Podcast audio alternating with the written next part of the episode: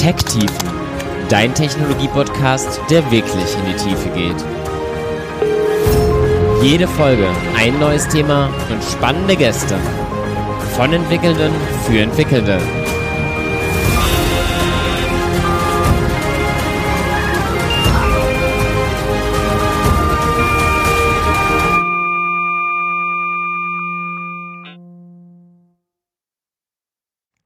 Ja, hallo und herzlich willkommen zur 36. Folge von Tech-Tiefen. Heute geht es mal wieder um ein Data Science Thema. Ich verspreche euch, es wird auch mal wieder andere Themen geben, aber aktuell ist es das, was mich wirklich umtreibt, weil ich gerade in meinem Projekt, einem sehr spannenden Projekt, weshalb zuletzt auch nicht so viele Podcast-Folgen erschienen sind, mal wirklich wieder Data Science bzw. NLP machen kann. NLP, natürliche Sprachverarbeitung. Wer von euch jetzt sagt, äh, da war doch schon mal was bei dir, Richtig. Ähm, vor ungefähr zwei Jahren gab es da schon mal eine Folge zu, Tech-Tiefen Folge 19 zu moderner Sprachverarbeitung. Damals hatte ich die Jungs von DeepSet aus Berlin zu Gast und da haben wir ein bisschen generell über Grundlagen von NLP geredet. Aber seitdem, zwei Jahre, ist viel passiert und da habe ich gedacht, es wird wirklich mal Zeit für ein Update. Und heute habe ich einen wirklich auch sehr, sehr renommierten Gast bei mir. Ich habe heute Nils Reimers bei mir. Es freut mich, dass du da bist, Nils. Ja, freut mich hier zu sein. Vielen Dank für die Einladung. Beziehungsweise in erster Linie bin ich ja hier bei dir. Von daher habe ich dir zu danken. Ähm, du bist Forscher im Bereich NLP, aber du hast ja wirklich einen relativ breiten Background. Ich habe irgendwie gesehen, du hast früher mal irgendwie mit PHP und Laravel Sachen gemacht und irgendwie Webentwicklung. Du hast Informatik studiert und Mathematik und dann bist du im Master im Bereich IT Security eingebogen. Wie kam es denn dazu? Also das Interesse an IT-Security hat eigentlich recht früh angefangen. Also ich bin sehr, sehr früh äh, vertraut mit IT-Themen, habe auch sehr früh angefangen zu programmieren, bin seitdem ich, weiß nicht, 14 bin, 15 bin, selbstständig, habe angefangen erstmal als Webentwickler zu arbeiten, also ganz klassisch Webdesign zu machen, dann Webprogrammierung mit PHP zu machen. Da hat mich dann irgendwann so in der zwölften Klasse irgendwie so in der Uni ein Buch angelächelt, irgendwie Cryptography, Introduction to, to Cryptography oder so. Mhm. Oder Post-Quantum Cryptography war es gleich das Buch. Ah, okay. Ich habe es aufgemacht, habe nichts verstanden. Also es war komplett voll mit irgendwelchen mathematischen Formeln etc. Ich habe wirklich nichts verstanden von diesem Buch. Mhm. Aber es hat mich irgendwie motiviert, halt ähm, tiefer ins Thema einzusteigen und weiß nicht, also es, dass ich noch nebenher Mathe studiert habe, war eher so ein Zufall. Mhm. Einfach so als Challenge für mich selbst schaffe ich es irgendwie neben Informatik noch Mathe zu studieren. Okay. Ähm, hat aber erstaunlich gut funktioniert, da ich halt einfach so die, die Mathe-Vorlesung aus Mathe-Studium für Informatik anrechnen lassen konnte. Informatik äh, oder das Nebenfach Informatik habe ich einfach die Vorlesung aus Informatik genommen ähm, und bin da halt immer tiefer reingestiegen in Algebra, in Kryptographie, ähm, verschiedene theoretische Kryptographie etc. und halt weitere Bereiche, die mit dem Security-Bereich zusammenhängen, also Sicherheitslücken, wie lassen sich Sicherheitslücken ausnutzen. Ähm, genau. Aber vor allem auch mit dem Fokus aufs Akademische, also wirklich so, was sind so die neuen Algorithmen und nicht so sehr in der praktischen Anwendung oder das auch? Ähm, sowohl als auch. Also natürlich hat man erstmal angefangen, so ein paar, paar Spielereien zu machen, zu schauen, okay, wie funktioniert IT-Security, wie lassen sich Sicherheitslücken ausnutzen, etc. War halt einfach spannend zu sehen, dass man irgendwie, es reicht, irgendwie einen Ping zu senden und dann stürzt der andere Rechner ab. irgendwie in den 90ern, als es noch nicht, noch nicht gepatcht wurde, das Problem. Ähm, da fand ich halt einfach so die Theorie interessant, also wie so sind gewisse E-Mails böse, wieso reicht es aus, ein Bild zu öffnen und dann stürzt mein Rechner ab und wird infiziert. Also einfach mhm. diese den Hintergrund dazu verstehen und dann einfach so als akademische Challenge zu sehen, ähm, was sind diese Sicherheitslücken, wie lassen sie sich ausnutzen, wie lassen sie sich patchen. Und das ging dann halt weiter ins Akademische. Ähm, Im Bereich Kryptographie fand ich halt sehr spannend, wie kann man halt Daten geheim halten, wie kann man Daten verschlüsseln, wie kann man Daten verstecken und auch wie kann man ähm, Daten, also Verschlüsselung wieder brechen. Also mhm. Verschlüsselung ist halt nur so gut, bis jemand irgendwie einen Weg findet, sie wieder zu entschlüsseln, ohne einen Schlüssel zu kennen. Und das fand ich so einfach als geistige Challenge sehr interessant. Ja, ist ja mit Sicherheit auch ein Feld, wie gesagt, was immer im Wandel ist, wo es immer darum geht, irgendwie zu schneller zu sein als irgendwie der Gegenpart irgendwo. Aber du bist ja nicht dann dabei geblieben, sondern bist nochmal umgeschwenkt und hast dich ja dann irgendwie mit dem Bereich AI oder NLP spezifisch am UKP Lab in Darmstadt auseinandergesetzt in deiner Doktorarbeit. Ähm, warum dieser Schwenk?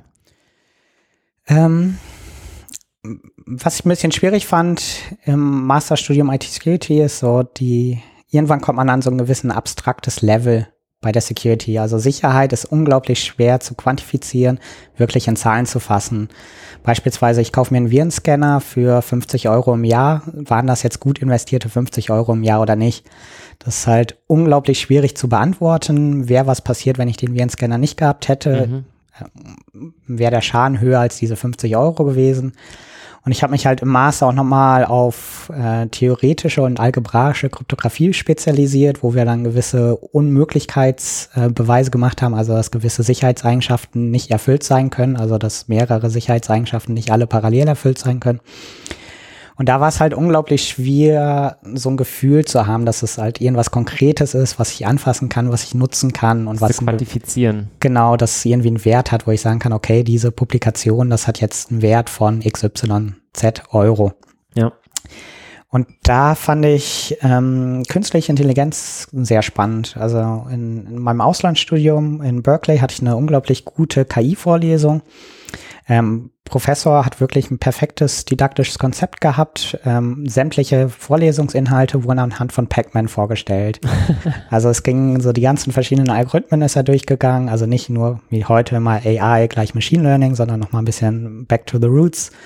Ähm, irgendwie kürzeste Wege finden, ähm, Schätzungen machen aus äh, verrauschten Daten etc., mhm. hat das dann halt immer an Pac-Man simuliert, wo wir dann halt verschiedene Agents in Pac-Man geschrieben haben, die irgendwie, weiß ich nicht, verrauschte Daten haben, wo jetzt die Geister in Pac-Man sind und wo wir dann halt eine Confidence Map äh, machen müssen, okay, wo ist jetzt in meinem Labyrinth äh, der Geist und wo kann ich nicht hingehen und wo muss ich noch hingehen, um meine Punkte zu fressen.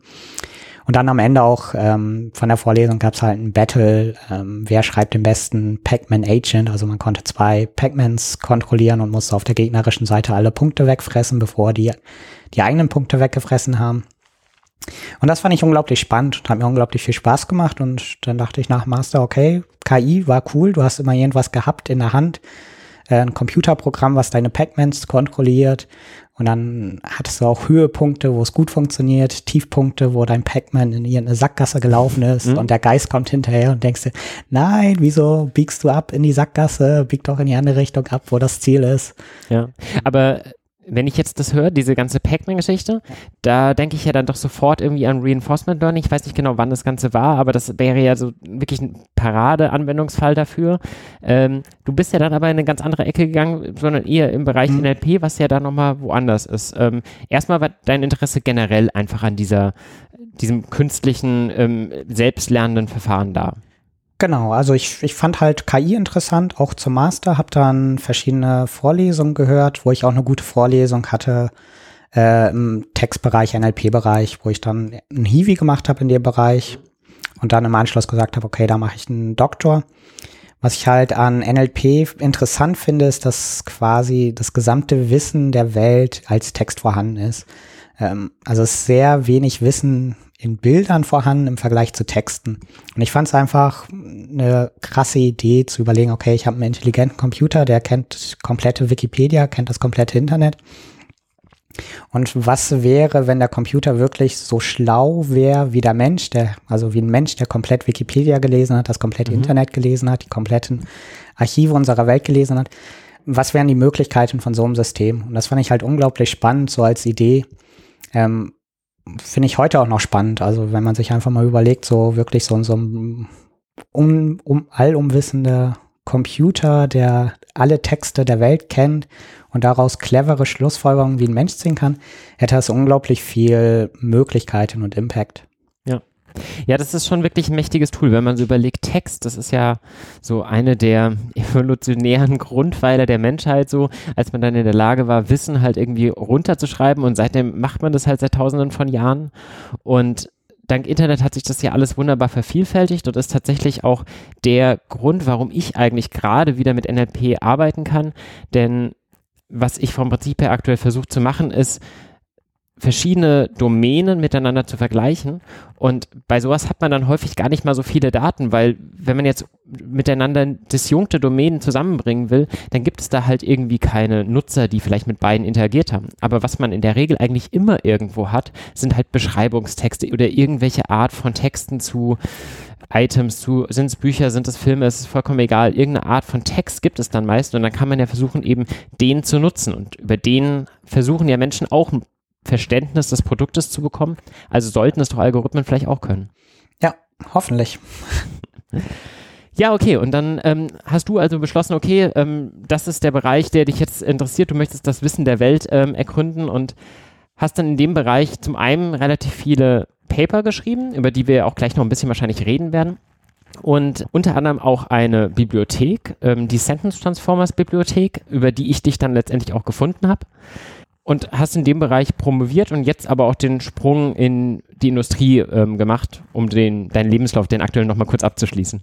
Genau, also ich habe erst in Darmstadt promoviert, dort mhm. meinen Doktor abgeschlossen, war dann noch drei Jahre Postdoc in Darmstadt und bin dann seit Mai habe ich gewechselt in die Industrie zur Hugging Face, ähm, was wahrscheinlich dem einen oder anderen auch bekannt sein wird. Also jeder, der im NLP-Bereich irgendwie aktuell am Arbeiten ist, nutzt freu äh, freundlicherweise unsere Libraries mit hoher Wahrscheinlichkeit. Absolut. Aber äh, erzähl doch mal vielleicht noch ein bisschen für die Leute, die es nicht kennen, was ist denn Hugging Face? Ist das eine gewinnorientierte Firma oder wie funktioniert das Hugging Face-Konzept? Ja. Ähm, ist eigentlich ein interessantes Firmenkonzept. Also es hat angefangen mit drei Gründern, Clement, Julian und Thomas, die lange Zeit sich vorgenommen hatten, mal was zu gründen und auch gern was im Open Source Bereich gründen wollten. Also jeder weiß, so mit Open Source Geld zu verdienen ist ein bisschen schwierig und sie wollten einfach mal zeigen, okay, mit Open Source kann man trotzdem eine profitable Firma gründen. Ähm, angefangen haben sie mit Conversational AI, Chatbots, das war so ein bisschen, sag ich mal, so ein bisschen der Hype um 2016, 2017. Mhm. Dann kam irgendwann 2018 ähm, Bird raus und Transformers raus, mhm. wo sie dann die erste PyTorch-Version erstellt haben. Also Google hat Bird selber noch in TensorFlow rausgebracht. Der Code war nicht wirklich gut nutzbar, also mhm. so, so ein bisschen TensorFlow, ein bisschen schwierig zu verwenden und halt auch nicht wirklich sehr schön aufbereitet, die Library. Und da haben sie halt eine, eine Library rausgebracht, Transformers ähm, die das Ziel hat, diese Transformer-Modelle im NLP-Bereich sehr einfach zugänglich zu machen. Über PyTorch. Genau, über PyTorch, also am Anfang über PyTorch. Und da kamen sie ja, glaube ich, zu einer Zeit, die ja einfach so den richtigen Zeitpunkt erwischt. Ähm, für die Leute, die es vielleicht nicht wissen, TensorFlow ist halt das Deep Learning Modell von Google, was auch ja sehr, sehr gefragt ist. Am Anfang schon auch wirklich so der Platzhirsch war. Und im akademischen Kontext hat sich halt irgendwie PyTorch mehr und mehr durchgesetzt, weil es halt eben die Möglichkeit hat, irgendwie dynamischer eben Graphen zu erzeugen. Es ist besser eben für forschungslastige Arbeiten. Und ja, wie es halt so häufig ist, wenn etwas der Forschung beliebt ist, wandert es dann auch mehr und mehr in die Industrie. Und irgendwann war TensorFlow so ein bisschen uncool und irgendwie wollten alle plötzlich PyTorch machen. Und ja, dann gibt es halt ein mächtiges Modell mit der Power von Google, aber irgendwie nicht in dem Framework, was man gerne möchte. Und dann einfach der Gedanke, okay, bringen wir es mal auf das, was die Leute gerade gerne benutzen wollen, war wahrscheinlich ganz intelligent. Genau. Ähm, ich, ich weiß gar nicht, ob es damals schon wirklich eine bewusste Entscheidung war, das zu, zu kommerzialisieren etc. Ähm, aber es hat einfach einen sehr großen Anklang gefunden, weil es einfach leicht zu verwenden war. Ähm, war angenehm zu verwenden. PyTorch, wie du sagtest, in der, hauptsächlich in der Forschung sehr, sehr beliebt, weil einfach die Einsteiger, also es ist freundlicher für Einsteiger, leichter in der Benutzung als das damalige TensorFlow. Mhm. Und so hat das Projekt halt sehr, sehr schnell eine Nutzerbasis bekommen. Ähm, und da ist dann einfach weiterentwickelt worden und der, der Shift ging dann weg von diesem Conversational AI Chatbots halt hin zu einer Open Source Library. Ähm, also diese Transformer Library, was sich aber dann in den letzten Jahren und auch dieses Jahr nochmal stark gewandelt hat, so die, die Vision äh, vom Unternehmen. Also es hat angefangen mit dieser Transformers Library, wo man sagt, okay, wir machen jetzt nur NLP-Modelle basierend auf der Transformer-Architektur, hin zu eigentlich, wir wollen die zentrale Instanz in der Machine Learning, Community sein und bieten da halt viele weitere Möglichkeiten an, um Leute zusammenzubringen und Open Source mäßig zusammenzuarbeiten. Ja, und ich glaube, das, wofür es derzeit vor allem sehr geschätzt wird, als jemand, der da ein bisschen außenstehend ist, ist zum einen halt eben der Modell-Hub, der, ähm, der Hugging Face Hub, wo halt eben Modelle geteilt werden können, ähnlich wie der TensorFlow Hub, aber ja, da ist man halt eben nicht nur auf TensorFlow-Modelle beschränkt, sondern ist halt irgendwie sehr breit und dazu halt eine sehr angenehm zu bedienende API, die auch jetzt bewusst zum Beispiel mit einem sehr schönen Online-Kurs, den ich auf jeden Fall in den Shownotes verlinken werde, eben schön einführt, wie man dann eben jetzt hier die verschiedenen Module auf einer relativ hohen Ebene mit viel Abstraktion quasi erstmal benutzen kann und dann aber natürlich auch beliebig tief an die PyTorch-Modelle rankommt. Und ja, daher freut sich, glaube ich, gerade aktuell ziemlicher Beliebtheit. Genau, also das ist so ein Fehler, fehlender Punkt in der, im Ökosystem. Also man hat GitHub, um irgendwie Code zu sharen, was halt sehr angenehm ist. Man hat aber im Machine Learning immer diese Modelle. Also ich trainiere irgendwie ein Modell, um jetzt Sentiment auf Twitter-Daten zu predikten. Wie kann ich jetzt dieses Modell weitergeben? Also gerade als Akademiker, wenn ich aus der akademischen Forschung komme, möchte ich halt diese Modelle irgendwie möglichst vielen zur Verfügung stellen. Und die sind halt teilweise relativ groß, also mehrere Gigabyte groß. Das heißt, ich kann sie nicht auf GitHub hosten. Und das war ja so ein fehlender Punkt, wo dann Leute das irgendwie in ihrer Dropbox hatten oder in Google Drive hatten mhm. oder auf dem Uni-Server hatten. Und durch Model Hub haben wir eine zentrale Instanz, ähm, diese Modelle zu teilen. Also jeder kann da hingehen. Also es hat angefangen mit jeder kann hingehen und ein Transformer-Modell hochladen. Mhm. Das hat sich aber jetzt gewandelt, dass wir halt die zentrale Instanz werden wollen für sämtliche Modelle im Machine Learning Bereich. Das heißt, ähm, jeder kann da irgendein Machine Learning Modell hochladen, wo wir jetzt verschiedene Kooperationen aufgebaut haben, zum Beispiel mit Spacey. Die haben wir jetzt vergangene Woche integriert. Mhm. Das heißt, wenn ich irgendwie ein Custom Spacey Modell habe, kann ich das auch auf dem ähm, Hugging Face Hub hochladen. Mhm und damit jedem zur Verfügung stellen. Also wenn ich mit Spacey irgendwie Named Entity Recognition für französische Tweets mache, dann kann ich da halt mein Modell zur Verfügung stellen und andere Leute können es von da leicht runterladen, direkt im Programmcode runterladen und verwenden, indem sie einfach nur angeben, okay, ich möchte jetzt das französische Tweet-Modell für Named Entity Recognition haben. Ja. Ja, ähm, wenn du gerade Spacey so erwähnst, muss ich natürlich auch nochmal erwähnen, dass bei der Serie rund um NLP vor zwei Jahren ich ja auch die Ines mal zu Gast hatte. Also wer da nochmal ein bisschen was hören will, herzlich gerne dazu eingeladen.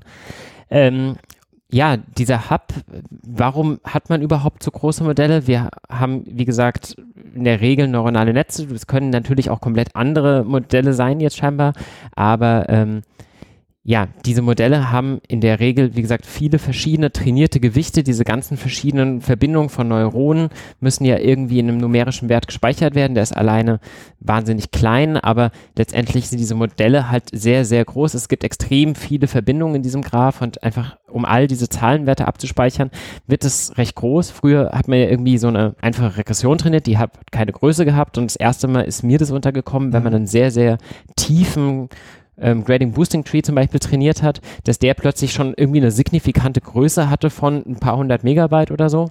Ähm, oder, oder zumindest ja an die 100 Megabyte oder so. Und ja, jetzt halt mit Deep Learning dann hat man halt irgendwie sehr, sehr große Modelle, die dann durchaus auch mal irgendwie hunderte Megabyte, Gigabyte Bereich haben. Genau, also es hat sich auch gezeigt in den letzten Jahren, je größer das Modell, umso besser die Performance. Ähm, GPT-3 von OpenAI wird wahrscheinlich einigen noch eine, was sagen. Das Modell hat eine Größe von zwei Terabyte als Beispiel. Ist nicht verfügbar leider, sondern ist halt nur bei OpenAI äh, hinter einer bezahlten API verfügbar. Ähm, aber es sind durchaus Modelle von zwei Terabyte oder mittlerweile gibt es auch Modelle von 20 Terabyte Größe ähm, vorhanden, die trainiert wurden von verschiedenen großen Playern in der Industrie. Ähm, und das ist natürlich etwas, was man jetzt nicht irgendwie einfach mal speichern kann oder auf dem Uni-Server stellen kann oder in die Dropbox laden kann. Also wir haben einen extremen Trend bei den Modellen gesehen, je größer, umso besser. Deswegen gibt es halt den Trend, immer größere Modelle zu trainieren mit mehr Parametern, die dann Terabytes von Größen haben können. Ähm, da werden wir mit Sicherheit nachher ja auch nochmal über das Big Science Projekt reden. Das schon mal als kleiner Spoiler. Dafür müsst ihr allerdings bis wahrscheinlich zum Ende der Folge dranbleiben. Vorher müssen wir vielleicht nochmal ein paar Grundlagen nochmal legen. Wir werden jetzt hier in der Folge nicht mehr auf alles im NLP-Bereich eingehen. Also Wortvektoren zum Beispiel, also die Abbildung von einem Wort in einen mehrdimensionalen Zahlenraum, das grobe Konzept, wenn ihr euch das nochmal näher anhören wollt, lest euch entweder irgendwo im Internet durch oder geht auf meine alte Podcast-Folge dazu, die ist wie gesagt verlinkt. Aber in den letzten Jahren haben sich ja noch diverse andere Entwicklungen ergeben, die eben auch entscheidend waren, eigentlich ja zu dieser Entwicklung hin, dass so ein Hub zum Beispiel von großer Bedeutung ist. Und das erste, was da ja wahrscheinlich zu nennen ist, ist erstmal Transfer Learning. Also die Eigenschaft, ein Modell, was generell auf einer großen Datenbasis irgendwo trainiert wurde, für einen ganz anderen Use Case zu benutzen. Aber dazu kannst du mit Sicherheit ein bisschen mehr sagen. Wie würdest du Transfer Learning erklären? Genau. Transfer Learning ist, glaube ich, so eine der großen Durchbrüche im Machine Learning Bereich. Das kam je nach Disziplin ein bisschen unterschiedlich. Also so 2012 gab es halt ImageNet, den ImageNet-Moment wo ein tiefes neuronales Netz auf ImageNet trainiert wurde. Also das heißt, ImageNet, wer es nicht kennt, ist ein großer Datensatz mit Bildern, mit tausend verschiedenen Labels, was auf dem Bild zu sehen ist. Ist da eine Katze zu sehen, Hund zu sehen, Auto zu sehen. Und da konnte man 2012 zeigen, dass Deep Learning sehr, sehr gut auf Bilder funktioniert und in den nachfolgenden Jahren konnte man auch zeigen, ähm, wenn ich erst auf ImageNet trainiere, also ich habe ein generelles System, was Hunde erkennt und Katzen erkennt, auf ImageNet trainiert. Und dann nehme ich dieses Modell, vortrainierte Modell und verwende das bei, weiß nicht, bei Volkswagen in der Produktion, werden irgendwelche ähm, Teile gepresst und ich will schauen, sind da irgendwelche Schäden auf den Teilen drauf, mache ich ein Foto von dass ich da einen Transfer machen kann. Also das heißt, ich nehme dieses ursprüngliche Modell, was Hunde und Katzen unterscheiden kann und nutze mir es jetzt an, um Bauteile anzuschauen in der Autoproduktion und zu sagen, okay, da ist jetzt ein Kratzer auf der Motorhaube drauf oder nicht. Das funktioniert unglaublich gut, funktioniert viel besser, als wenn ich jetzt von Null anfange, sage, okay, hier habe ich 1000 Bilder von Motorhauben mit einem Kratzer, 1000 Bilder von Motorhauben mit einer Delle und 1000 intakte Motorhauben. Ist so ein bisschen wie auch bei einem Mensch. Man muss erstmal lange gewisse Grundlagen aufbauen, dass man erstmal irgendwie lernt, irgendwie zu krabbeln, irgendwann zu laufen, irgendwann irgendwie Dinge anzufassen und so. Und wenn man halt diesen ganzen Grundstock hat, dann ist es relativ einfach, dann irgendwie zu lernen, irgendwie weit zu springen oder sowas. Also den nächsten Schritt dann zu machen, dafür braucht man aber halt sehr, sehr viel Grundlagen davor. Und diese Grundlagen brauchen halt eine große Bandbreite und entsprechend kann man die gut eben transformieren. Kantenerkennung und so weiter, das sind diese Dinge, die im Bildbereich da relevant sind. Genau, korrekt. Ähm, genau, also Großvorteile sind, ich brauche weniger Trainingsdaten, die sind halt sehr teuer zu erstellen. Also ich muss erstmal, sonst bräuchte ich halt irgendwie Millionen von Motorhauben, die alle einen Kratzer haben. Mhm. Ähm, und so kann ich einfach mit weniger Trainingsdaten schneller bessere Performance erzielen. Im NLP-Bereich kam der Moment ein bisschen später. Das war so 2018 mit dem Bird Network ähm, von Google, was basierend ist auf dieser Transformer-Architektur, dass man gezeigt hat, dass wenn ich ein Netzwerk auf großen Datenmengen trainiere, also damals haben sie es auf komplett Wikipedia und noch verschiedene Bücher trainiert, mhm. was nach dem heutigen Standard ein sehr winzig kleiner Datensatz ist, ähm, wenn ich es da vortrainiere, dieses Modell, und dann wende ich es an für gewisse Tasks im NLP-Bereich, also Sentiment, mögen die Leute meine Firma oder mögen sie nicht meine Firma, ähm, Bereich Question Answering, ich habe irgendwie einen Text und eine Frage und was ist die Antwort dazu, dass die, dass ich erstmal deutlich weniger Trainingsdaten brauche und eine deutlich bessere Performance, also eine deutlich bessere Genauigkeit der Modelle erzielen kann, wenn ich erstmal auf diesem großen Text Wikipedia plus X trainiert habe. Ja, das ist ja im Wesentlichen das induktive Transfer Learning, was du da beschreibst. Also, dass ich quasi eine gewisse Domäne habe, wo ich mein Sprachkorpus, mein Grundlagenmodell drauf trainiert habe und jetzt wechsle ich die Aufgabe von, ich versuche nicht mehr vorherzusagen, ob das ein Buch oder ein Zeitungsartikel ist, was ich hier als Text habe, sondern ich versuche halt irgendwie zu sagen, ob er positiv oder negativ ist zum Beispiel. Ähm, der andere Bereich wäre ja Transduktives, wo man dann versucht, irgendwie denselben Task vom Prinzip her zu machen, aber auf unterschiedlichen unterschiedlichen Arten von Texten, wie zum Beispiel Sprache. Genau. Also das ist auch so ein interessanter Bereich, der sich jetzt seit einem Jahr circa durchsetzt. Dieses multimodale Ansatz, also dass man sagt, okay, ich arbeite jetzt nicht nur auf rein Text, sondern habe Audio und Text oder Bild und Text oder Video und Text etc. Was auch nochmal, denke ich mal, in den nächsten Jahren, also in den nächsten ein, zwei Jahren nochmal sehr interessante Ergebnisse liefern können, weil der Mensch er lernt auch nicht nur, indem er nur Text liest, sondern er hat ein Bild von der Welt, er weiß, wie sieht eine Katze aus, wie fühlt sich eine Katze an, wie klickt eine Katze. ähm, und hat Text gelesen, vielleicht über Katze, Ursprung der Katze etc. Ja. Ja, du hast jetzt eben gesagt, wir haben eben diese großen Modelle, die wir eben auf einer großen Datenbasis irgendwie trainieren, um sie dann eben miteinander teilen zu können. Und was wir da dann machen, ist so ein Feintuning für einen gewiss, gewissen Task, wo wir vom Prinzip her den Großteil der ganzen Architektur mit diesen vielen verschiedenen hintereinander geschalteten Ebenen, auf die gehen wir gleich noch ein bisschen ein, eben quasi freezen. Die sind festgesetzt und dann versuche ich eben nur noch zu sagen, okay, jetzt in den hinteren Layern, zwei, drei, wie auch immer, da adaptiere ich jetzt eben spezifisch für meinen Task auf eben Daten, die entsprechend gelabelt sind, wo dann halt eben dran steht, das ist ein Hund oder eine Katze oder bei uns, das ist halt ein Zeitungsartikel oder ein, äh, ein Buch oder was auch immer ich vorher sagen möchte. Ja, eine kleine Korrektur da. Mhm. Ähm, weil genau, es gibt halt diese zwei Schritte, das Pre-Training, wo ich halt erstmal auf Wikipedia arbeite und dann dieses Feintuning, um jetzt Twitter-Daten zu analysieren und Sentiment-Analyse zu machen. Man tunte aber alle Layer. Ja, okay. Also das heißt, man macht freest nicht die ersten Layer und feintuned nur die letzten Layer, sondern man tunt alle Layer. Und es hat sich halt gezeigt, dass alle Layer zu tunen besser funktioniert, als wenn ich jetzt nur die letzten Layer tune. Es hat aber gewisse Herausforderungen. Also die Modelle werden immer größer und größer. GPT-3 mit zwei Terabyte. Da wäre es halt sehr teuer, wenn ich jetzt sämtliche Tasks, die ich habe, irgendwie diese zwei Terabyte alle tunen müsste, mhm. abspeichern müsste. Das heißt, für jeden Task, den ich irgendwie in der Firma habe, hätte ich ein eigenes zwei Terabyte Modell.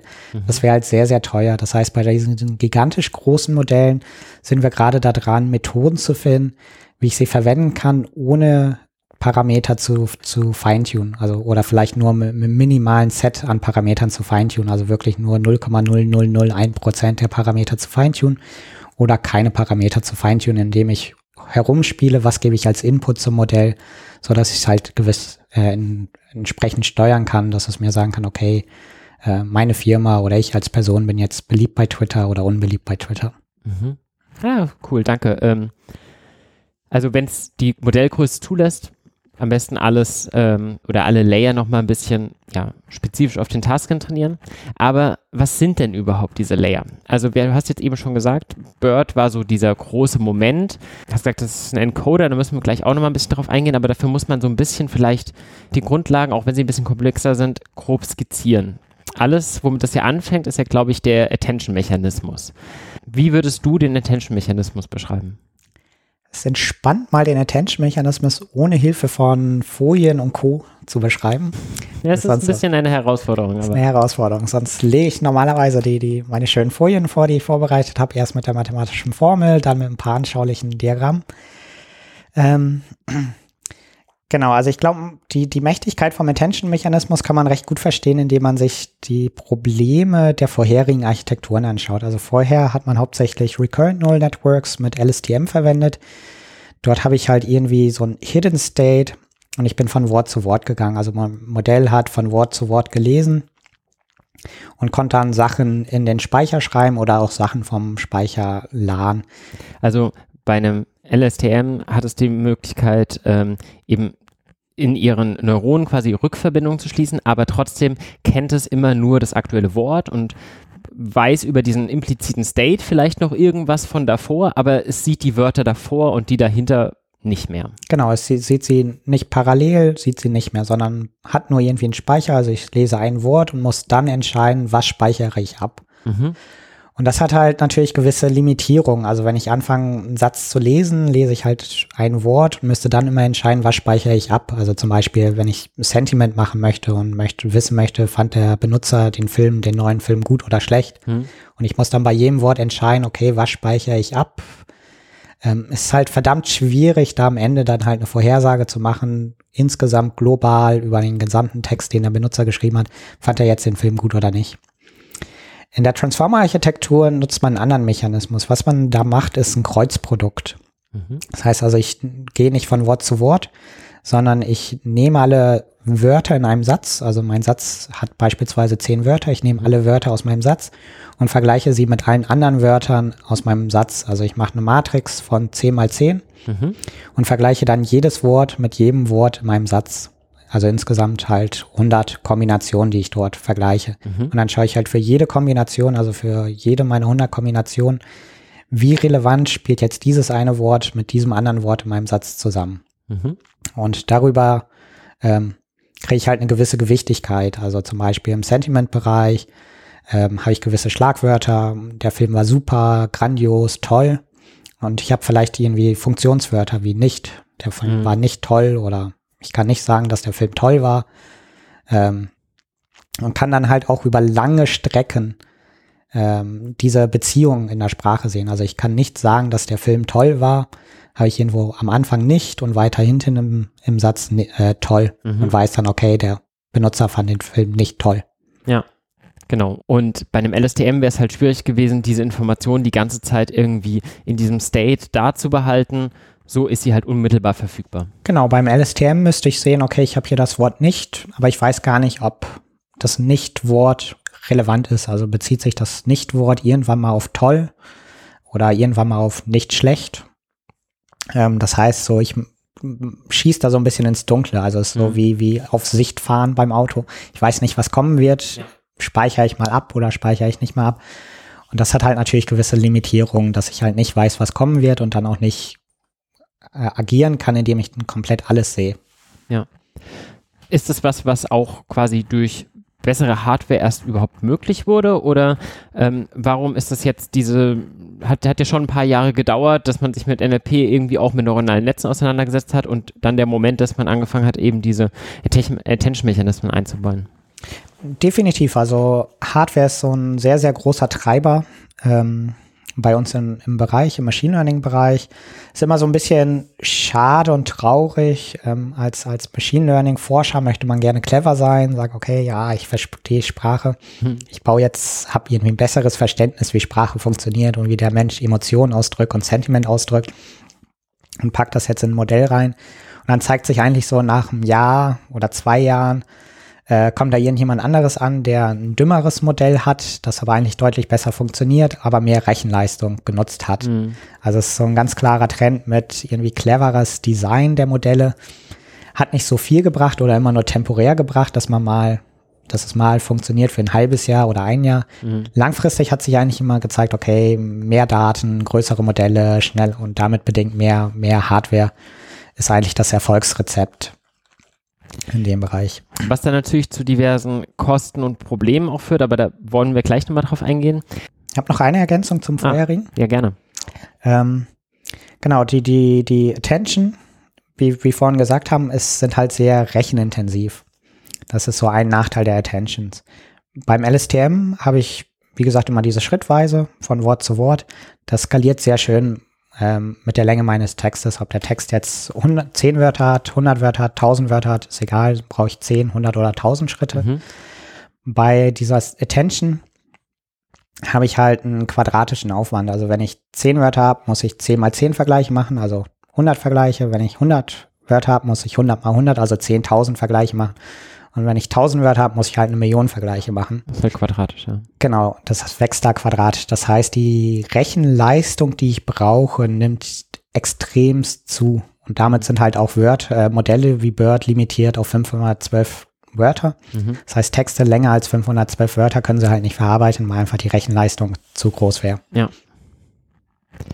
Okay, und jetzt haben wir diesen Attention-Mechanismus, der eben sehr mächtig ist, aber mit gewissen Problemen der Berechenbarkeit eben dann kommt.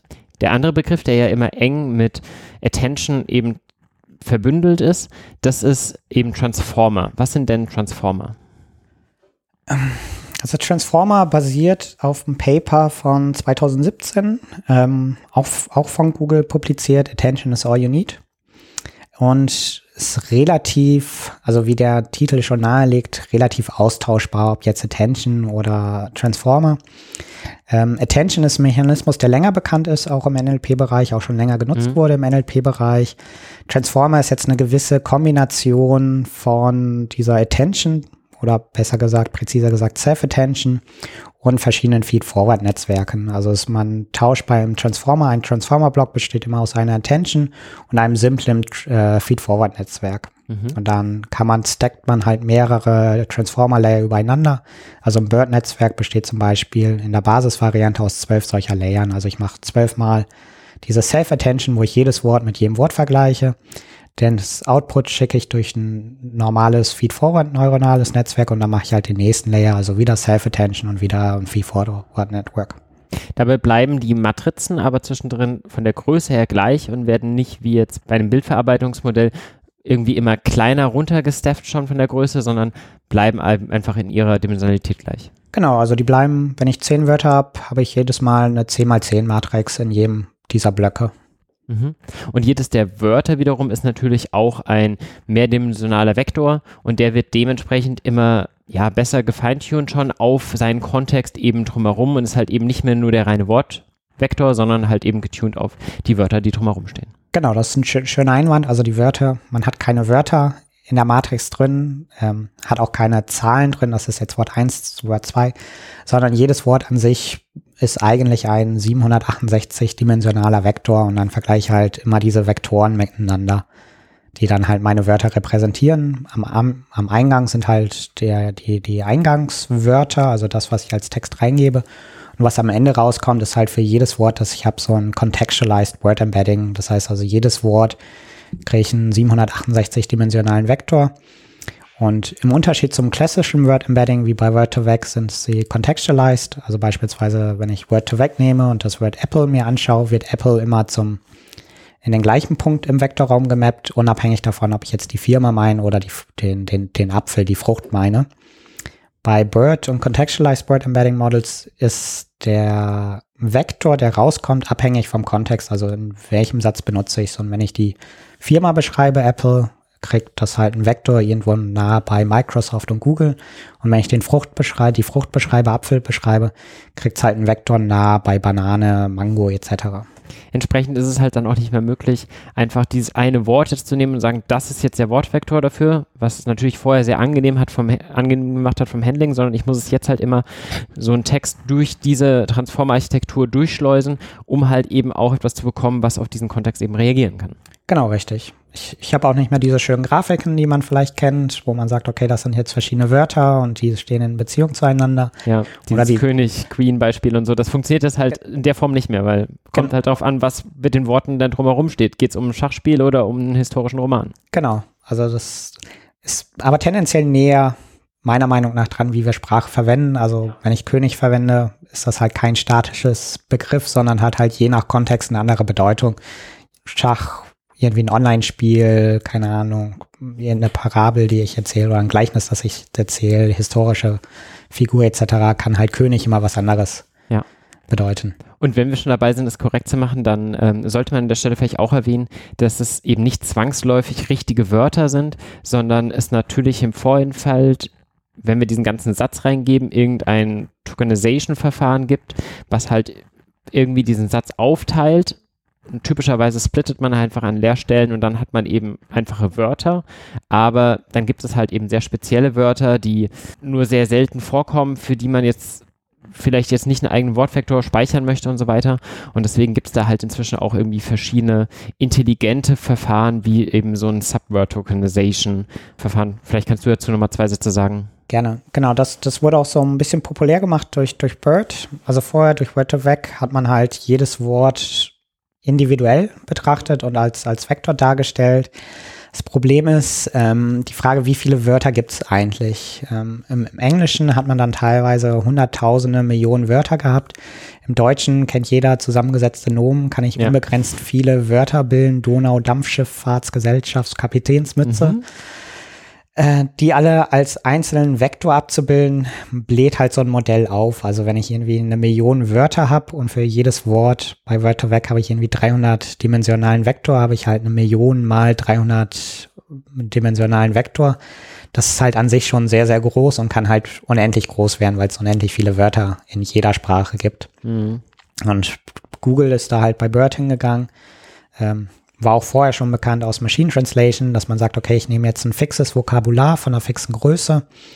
Bei Bird sind es 30.000 und ich sage, okay, ich gucke mir jetzt an, welche Wörter oder Teilwörter sind am häufigsten im Englischen und nutze halt so viele, bis ich meine 30.000 habe. Also man fängt an erstmal bei Buchstaben, ich füge alle Buchstaben ein und dann nehme ich alle Buchstabenpaare und dann schaue ich mir an, welche Triplets, also welche drei Buchstabenkombinationen sind besonders häufig und fange dann an, halt an, bis ich meine Liste mit 30.000 Wörtern voll habe. Und später, wenn ich halt einen Text habe, breche ich es halt runter. Wenn ein Wort unbekannt ist, Donau-Dampfschifffahrtsgesellschaft, breche ich es runter in mehrere Wortteile, bis dann halt alle Wortteile in meinem Vokabular drin sind. Entsprechend ist es auch sehr hilfreich, wenn man vorher zum Beispiel einen Text hat, der irgendwie ja sehr komisch geschrieben war oder so, ähm, zum Beispiel eine Spell Correction oder irgendwas vorher drüber laufen zu lassen, weil ja ansonsten ein Wort, was irgendwie einfach schief geschrieben ist, ansonsten also runtergebrochen werden muss auf irgendwelche Tokens, die eigentlich gar nicht das eigentliche Wort repräsentieren, einfach nur weil es zum Beispiel falsch geschrieben war.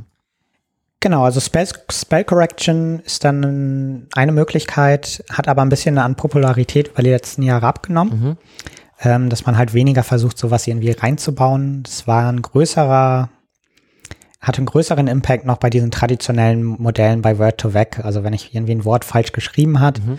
Wurde halt dieses Wort nicht gefunden in meinem Vokabular. Hab dann halt dann Unknown Token. Also obwohl ja, das, das irgendwie zu ja. 99 Prozent korrekt geschrieben ist, sieht das Modell halt nicht, welches Wort da ist. Bei Bird wären dann halt vielleicht neun von zehn Wortteilen immer noch korrekt gemappt. Ähm, seit diesem Jahr gibt es aber so starken Trend in der Forschung, dass man weggeht von diesen Tokenizern und direkt auf Buchstabenebene arbeitet. Also da gab es einige interessante Arbeiten, direkt auf den UTF-Codes hingehen, gar nicht mehr schauen, okay, was sind Wortgrenzen, sondern direkt auf den Buchstaben arbeiten und auch gute Ergebnisse erzielt haben. Hm, okay. Ich hatte gedacht, dass tatsächlich dieses ähm, dieses Subword Tokenization quasi ein nachgelagerter Step, nachdem man Character-Based ausprobiert hat, wäre, aber dann hatte ich das wohl falsch verstanden. Ähm, ja, Character-Based gab es schon bei, bei LSTM, also wie, wie alles mhm. in der Forschung und in der ja, klar, war, schon war schon alles mal da. Ähm, also für die Insiders, Schmidhuber hat bestimmt auch schon mal was in dem Bereich gemacht. Es gibt da die Regel, also Schmidhuber, wer es nicht kennt, ist ein sehr renommierter AI-Forscher, der unglaublich lange schon an neuronalen Netzen und KI arbeitet und super viel Arbeit auch in den 90ern gemacht habe, als ein sehr, sehr unpopuläres Thema war. Und jetzt ist, feiert man irgendwie einen großen Erfolg. Hey, ich habe eine Publikation rausgebracht in 2018, äh, zeigt, was total toll ist. Und dann kommt der Kommentar, ja, Schmidt-Huber hat es doch schon 1993 genau das Gleiche gemacht und gezeigt, dass es klappt. Ähm, ja. das, das nur so am Rande. Genau, also das Character hat man im, im im LSTM-Bereich gemacht, im NLP-Bereich, also kurz bevor BERT rauskam, gab es die Elmo-Architektur von LNLP, was auch Contextualized Word Embeddings berechnet hat, basierend auf Characters. Also hat erst Characters genommen, dann ein CNN da drauf gehabt und dann on top ein LSTM gehabt. Und dann kam am Ende auch Contextualized Word Embeddings raus. Und kurze Zeit später kam halt BERT raus, was nochmal deutlich besser funktioniert als Elmo. Ja. Und ja. jetzt seit 2021 sind halt wieder diese Charaktermodelle sehr beliebt. Ähm, genau, das Problem, die Herausforderung bei den Charaktermodellen ist halt, ich habe diese quadratische Laufzeit bei Transformer-Architekturen. Mhm. Das heißt, wenn ich zehn Wörter habe, habe ich einen Vergleich 10 mal 10 von 100. Wenn ich jetzt die Wörter nicht als Wörter betrachte, sondern als Buchstaben, also das heißt, mhm. ich habe irgendwie 100 Buchstaben in meinem Satz, muss ich halt eine 10 mal 10 Vergleich machen, also irgendwie 10.000 Berechnungen machen. Ja. das macht dann schon einen Unterschied, ob ich jetzt 100 Berechnungen machen muss oder 10.000 Berechnungen Klar. machen muss für den gleichen Satz. Das heißt, so eine große Herausforderung ist eigentlich, wie kriege ich diesen quadratischen Laufzeit ähm, raus aus meinen Modellen. Ja.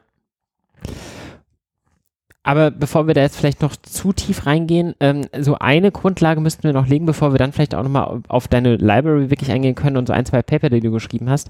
Aber ähm, wir haben jetzt verstanden, man kann Modelle einfach irgendwie teilen und ich kann die mir her, irgendwoher laden mit diesen vorgefertigten Wich, äh, Gewichten, zum Beispiel aus dem Hugging Face Hub oder auch vom TensorFlow Hub oder woher auch immer. Ähm, wir haben verstanden, dass da drin eben der Attention-Mechanismus zu tragen kommt und wir diese verschiedenen hintereinander gesteckten Ebenen, diese verschiedenen Transformer haben. Aber wie werden die dann jetzt eigentlich trainiert? Das Wort dazu ist ja Self-Supervision. Was ist das und ähm, ja, wie kann man für diese riesen Modelle genug Trainingsdaten bekommen? Genau. Ähm, die, dies, das Bird Paper hat einige interessante Erneuerungen mitgebracht. Ähm, wie gesagt, hat er erstmal gezeigt, dass diese Transformer-Architekturen sehr weit im NLP-Bereich genutzt werden können. Hat dieses Runterbrechen auf Word Pieces populär gemacht und hat halt eine neue Pre-Training-Task eingeführt, und zwar der, den Lückentext ähm, oder wie sie es nennt, äh, Masked Language Modeling, MLM. Die, der Task ist eigentlich relativ einfach. Ich nehme mir hier einen Text, also sagen wir mal hier einen Wikipedia-Abschnitt und lösche dort jetzt zufällig 15 Prozent der Wörter raus. Und dann frage ich einfach meinen Text, ähm, also mein, mein Modell, was stand in diesen Lücken drin? Also ich, es, man kennt es aus der Schule, der Lehrer streicht irgendwelche Wörter raus. Also wenn ich eine Fremdsprache lerne, äh, fragt mich dann an, ab, welche Wörter könnten da gestanden haben. Und genauso trainieren wir halt die Modelle. Wir nehmen die Texte, streichen eine gewisse Anzahl an, an Wörtern raus und fragen dann das Modell, was ist das korrekte Wort an dieser Stelle. Und das war, hat sich gezeigt, dass das unglaublich viel Wissen transportiert und unglaublich viel Wissen ins Modell reinbringt. Also wenn ich einen Satz habe, irgendwie Punkt, Punkt, Punkt ist die Hauptstadt von Deutschland, lernt das Modell, ah, okay, Berlin, Hauptstadt und Deutschland hängt irgendwie zusammen. Ähm, und so lernt es halt schon mal die Beziehung zwischen Städten und Orten. Ähm, genau. Wirklich ein schönes Beispiel, finde ich, weil es halt irgendwie auch so ist, wie man in der Schule im Zweifel Fremdsprachen lernt. Man hat dann halt irgendwie in der Klausur, kennt noch jeder irgendwie einen Lückentext und dann muss man halt irgendwie aus dem Verständnis, so viel Verständnis für den Satz haben, dass man versteht, okay, worum geht's hier eigentlich in diesem Satz und ähm, dann das Wort einführen. Und in seiner Muttersprache ist das für einen relativ trivial, das mal so gefühlt, aber wenn man eine andere Sprache mhm. merkt, merkt man schnell, wie schwierig das wird. Man ja, muss dafür ja. halt erst, auch je nachdem, wie anspruchsvoll der Text ist, halt genug Sprachverständnis haben, Kontext. Genau, genau. Ich, ich also das ist halt Schöne. Man hat zum einen dieses Sprachwissen, also wie stehen Wörter zueinander in Beziehung, was sind die Verben, was sind die Adjektive, wie werden gewisse Wörter verändert durch Adjektive, Präpositionen etc. Und zum anderen habe ich auch gewisses Faktenwissen drin. Also ähm, wenn ich habe Punkt, Punkt, Punkt ist die Hauptstadt von Deutschland, ich muss halt erstmal verstehen, was wird gesucht, ähm, muss verstehen, okay, es wird eine Stadt gesucht und das soll die Hauptstadt von Deutschland sein.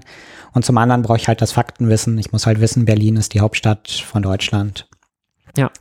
Und das ist ja so der Task, der dann eben viel bei Bird eben zum Einsatz kam, was du, wo du auch schon erwähnt hast, das ist eben ein Encoder, also etwas, was versucht dann eben Text in eine sinnvolle numerische Darstellung irgendwie zu bringen. Jetzt kam auch schon GPT-3 heute öfter mal zur Sprache. Das ist ja ein anderes Art von Modell. Das versucht ja ihr Text auch zu erzeugen. Ähm, wie funktioniert das denn da? Genau. GPT-3 ist ein, wie man es nennt, ein Autoregressive Encoder oder Decoder, Autoregressive Decoder. Bei Bird habe ich so einen Lückentext. Also ich streiche irgendwo im Satz ein Wort raus und frage dann, okay, was kann, was steht in dieser, an dieser Lücke? Äh, das kann irgendwo sein, kann am Satzanfang sein, mittendrin oder am Satzende. Hm. Bei GPT 1, 2, 3 ähm, fange ich immer mit Satzanfängen an. Also ich sage, Berlin ist die Hauptstadt von und dann mache ich halt mal eine Lücke und frage dann das Modell, wie kann dieser Satz weitergeführt werden. Und dann muss das Modell vorhersagen, Berlin ist die Hauptstadt von Deutschland und hat eine Einwohnerzahl von dreieinhalb Millionen Menschen beispielsweise. Mhm. Und das ist so der Unterschied. Also bei Bird streiche ich ein einzelnes Wort raus und sagt, fragt dann das Modell, was stand an dieser Stelle. Bei GPT nehme ich einen Satzanfang und mache dann irgendeinen Cut und frage, okay, wie geht der Satz weiter? Und dann könnte halt stattdessen auch stehen, Berlin und New York sind und dann muss es halt von alleine erkennen, beide hängen, sind, sind irgendwie Hauptstädte und ähm, äh, beziehungsweise ist, New York ist keine Hauptstadt, genau. schöner Fail, aber Washington ähm, und dann muss es halt erkennen, dass eben beides eben Hauptstädte sind und die entsprechenden Länder dazu kommen und äh, aber auch lernen, wie erzeuge ich denn einen Satz, der irgendwie für einen Menschen irgendwie sinnvoll erscheint, oder? Genau, also da, da diese GPT-Modelle sind halt genau dafür gemacht, irgendwie den Mensch zu imitieren, wie er Texte schreibt und sind halt sehr schön in diesem Bereich, wenn ich die Maschine frage, okay, setz mir mal den Text fort. Ähm, also das kennen vielleicht einige deiner Zuhörer, so gewisse Beispiele, wo man irgendwie einen Roman anfängt und dann das Modell halt den Rest vom Roman schreibt. Also irgendwie, es waren mal einmal zwei Einhörner, die hatten zusammen einen Freund, den sie besuchen gegangen sind. Und dann fragt man halt das Modell, wie könnte jetzt diese Geschichte weitergehen? Und das Modell überlegt sich, okay, äh, wie wie es weitergehen kann. Und da gibt's halt erstaunlich gute Ergebnisse auch. Wenn man es als Mensch liest, sieht man, okay, häufig kommt da eine kohärente Story zusammen, die zum Thema passt von meinem Textanfang. Es werden alte Begriffe aufgefasst, ähm, alte Namen wiederverwendet, ähm, wo es dann teilweise echt nicht zu unterscheiden ist, hat es jetzt ein Mensch geschrieben oder hat es die Maschine geschrieben. Aber was ich jetzt noch nicht verstanden habe, ist, bei so einem Encoder, da ist ein Lückentext, da gibt es dann die Antwort, ja, Berlin ist die Hauptstadt. Und mhm. wenn ich jetzt ein, ich, kann ich vielleicht auch noch rausfinden, okay, wenn ich jetzt Frankfurt hinschreibe, ist Frankfurt als Vektor wahrscheinlich näher an Berlin, als wenn ich da hinschreibe Currywurst. Ähm, oder hat vielleicht eine Berlin-Note, aber ne, Blume ist die Hauptstadt so, dann ähm, ist das weiter weg und dementsprechend hangelt man sich da so ran.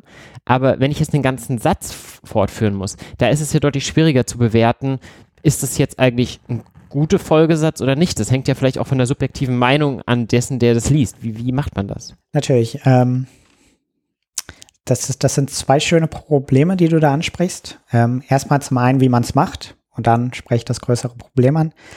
Ähm, man hat halt die Vorgabe, wie der Text weitergeht. Also ich, ich nehme mir einen Artikel über Deutschland, dort aus der Wikipedia und dort steht, Berlin ist die Hauptstadt von Deutschland und dann frage ich halt mein Modell, liebes Modell, das ist der Tats Satzanfang, Berlin ist die Hauptstadt von, wie geht's jetzt weiter? Und dann sagt mein Modell ihr eine Wahrscheinlichkeit vorher zu verschiedenen Wörtern. Also was kann jetzt als nächstes Wort stehen? Und da ist dann vielleicht Wahrscheinlichkeit 80 Prozent Deutschland, äh, 20 Prozent Österreich, 10 Prozent Italien. Und so rüber kann ich, habe ich halt mein Fehlersignal. Also idealerweise soll es halt mit einer 100% Wahrscheinlichkeit an der Stelle Deutschland vorhersagen. Mhm. Und alle anderen Wörter, die es da vorhersagt, kriegt's halt, wird das Modell halt bestraft. Also ist ein Fehler. Mhm. Und dann geht's halt weiter, der Satz. Also, es hat jetzt Deutschland vorhergesagt und schaut dann, was das nächste Wort. Und da sagt das Modell vielleicht ein Komma oder Punkt oder Ausrufezeichen. Mhm. Und ich habe halt aus meinem Wikipedia-Artikel weiß ich, da steht ein Komma. Schaue ich mir an, okay, mit was für einer Wahrscheinlichkeit hat es jetzt Komma da vorher gesagt. Mhm.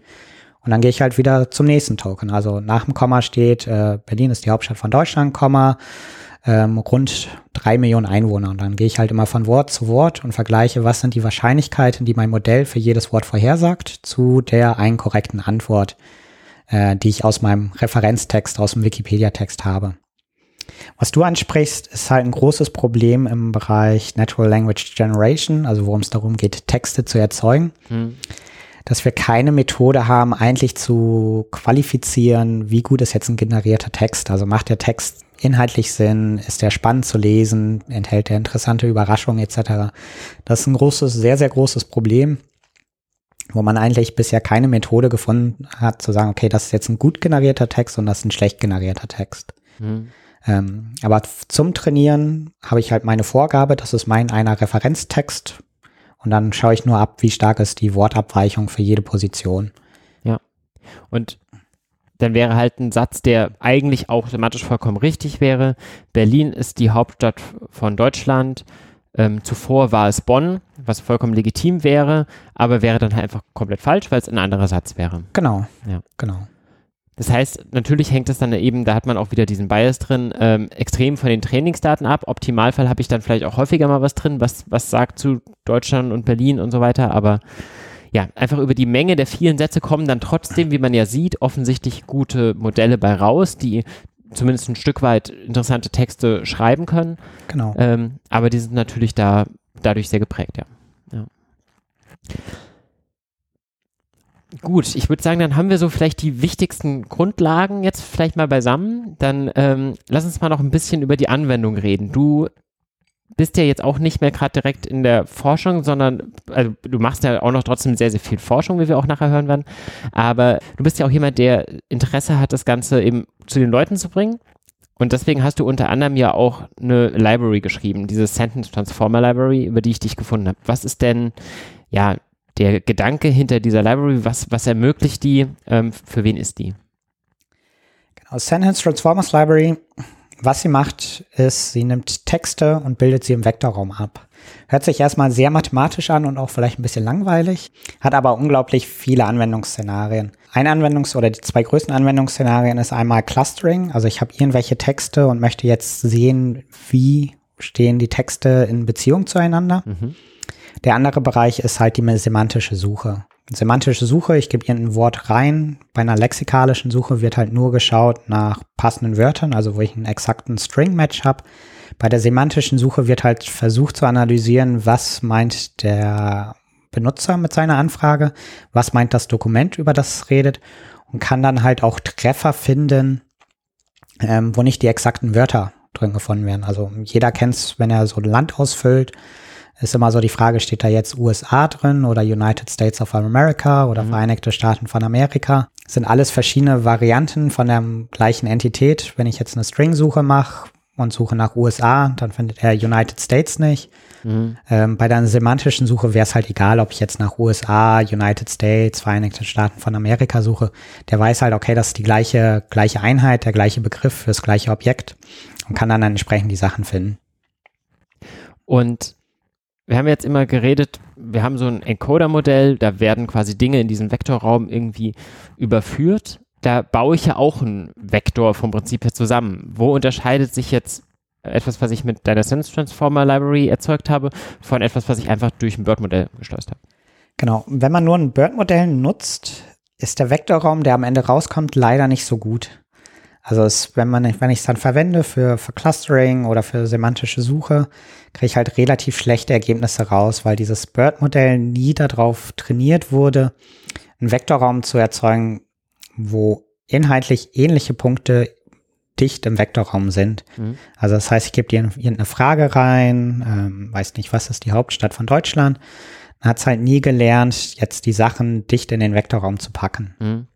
Und bei Sentence Transformers habe ich verschiedene Trainingsmethoden, die ich halt nutzen kann, zu sagen kann, okay, das sind jetzt Textpaare, die für mich relevant sind, die ich dicht in diesem Vektorraum haben will. Also zum Beispiel bei einer Suche habe ich gewisse Fragen und ich habe gewisse Antworten und die sollen jetzt entsprechend dicht im Vektorraum sein, ähm, so dass ich dann halt später in diesem Vektorraum suchen kann. Mhm. Und wie, wie schaffst du das denn? Also was mhm. ist denn die Grundlage, was jetzt die Sentence Transformer Embeddings eben besser macht? Die Grundlage sind zwei, zwei Punkte. Also zum einen nutzen wir halt Transformer Networks, deswegen halt auch der Name Sentence Transformers. Mhm. Also es basiert auf einer, oder in der Grundform basiert es auf BERT. Jetzt ist es offen für alle anderen Varianten der Transformer-Architektur. Das heißt, ich nehme dieses vortrainierte BERT und passe dort den Vektorraum an, so dass ich halt schöne Operationen durchführen kann, also dass ich im Vektorraum zum Beispiel suchen kann oder dass ich den Vektorraum clustern kann und dann sehen kann, okay, was sind besonders häufige Elemente. Mhm. Und das basiert hauptsächlich, indem wir Trainingsdaten nutzen, verschiedenster Art. Also für die Trainingsdaten brauchen wir irgendwie Textpaare, wo wir sagen, okay, das sind jetzt zwei Texte, die wir nah im Vektorraum haben wollen. Beispielsweise aus dem Question Answering, dass man Fragen nimmt und die Antworten nimmt. Also wir haben jetzt letzte Woche äh, in den letzten zwei Wochen das beste Modell in dem Bereich trainiert, indem wir halt über eine Milliarde Trainingsdaten gecrawlt haben aus verschiedenen Quellen. Und eine Quelle waren halt zum Beispiel 300 verschiedene Stack Exchange Foren. Mhm. Jeder kennt wahrscheinlich Stack Overflow. Das heißt, ich habe irgendeine Programmierfrage und ich habe irgendeine Antwort in Stack Overflow. Und diese zwei Sachen, also die Frage und die Antwort in Stack Overflow, möchte ich jetzt dicht im Vektorraum haben. Das heißt, Trans Sentence Transformers geht hin, packt diese zwei Elemente ähm, in den Vektorraum, schaut dann an, was ist die Distanz in dem Vektorraum und ähm, verändert dann den Vektorraum so, dass halt die Frage in Stack Overflow und die passende Antwort in Stack Overflow dicht im Vektorraum sind. Mhm. Und dann am Ende kriege ich halt ein Modell raus, kann ich irgendeine neue Programmierfrage reingeben zu irgendeiner Programmiersprache, die auf Stack Overflow abgedeckt ist und kriegt dann halt passende Antworten dazu. Also ich kann meine Python-Frage reingeben, ich kann meine Java-Frage reingeben, ich kann meine C++-Frage reingeben, ich kann meine Pandas-Frage reingeben, ist egal. Ähm, die neue Frage, die ich reingebe, wird halt in Vektorraum abgebildet und dann kann ich halt schauen, alle Fragen auf Stack Overflow, welche könnte jetzt die passende Antwort haben, ohne dass ich halt dieses Problem habe mit, habe ich die gleichen Wörter benutzt wie äh, der Antwortschreibende oder der Originalautor, der die gleiche Frage gestellt hat.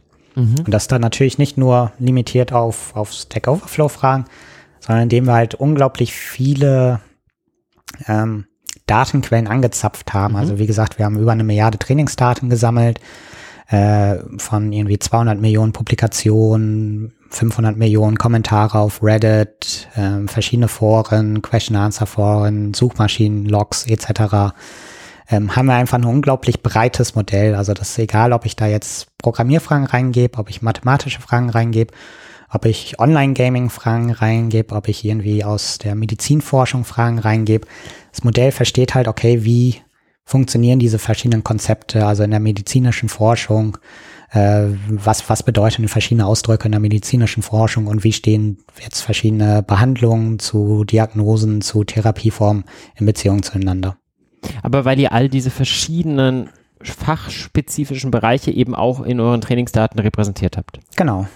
Genau. Und was da ja, glaube ich, dahinter steckt, ist ja, wenn ich das, glaube ich, richtig verstanden habe, ein siamesisches Netzwerk, mhm. dass man quasi vom Prinzip her beide Texte parallel einmal durch so ein BERT-Modell schleust. Danach macht ihr eine Pooling-Operation, damit die quasi die gleiche Länge haben. Correct. Und was ihr ja dann noch macht, ist so ein spezieller Schritt, um zu verstehen, was ist eine Frage und was ist eine Antwort. Oder um die irgendwie diese, dieses Problem, eine Frage stelle ich natürlich sprachlich anders, wie eine Antwort irgendwie auch abzudecken, oder? Ähm, eigentlich nicht. Also man muss gar nicht speziell reingeben, das ist jetzt eine Frage, das ist eine Antwort. Mhm. Einfach über die Definition der Paare kann man halt mhm. halt jetzt definieren, was möchte ich haben in meinem, meinem Vektorraum. Ähm, zum Beispiel, also bei, bei Frage-Antwort sage ich, okay, das eine ist die Frage, das andere ist die Antwort.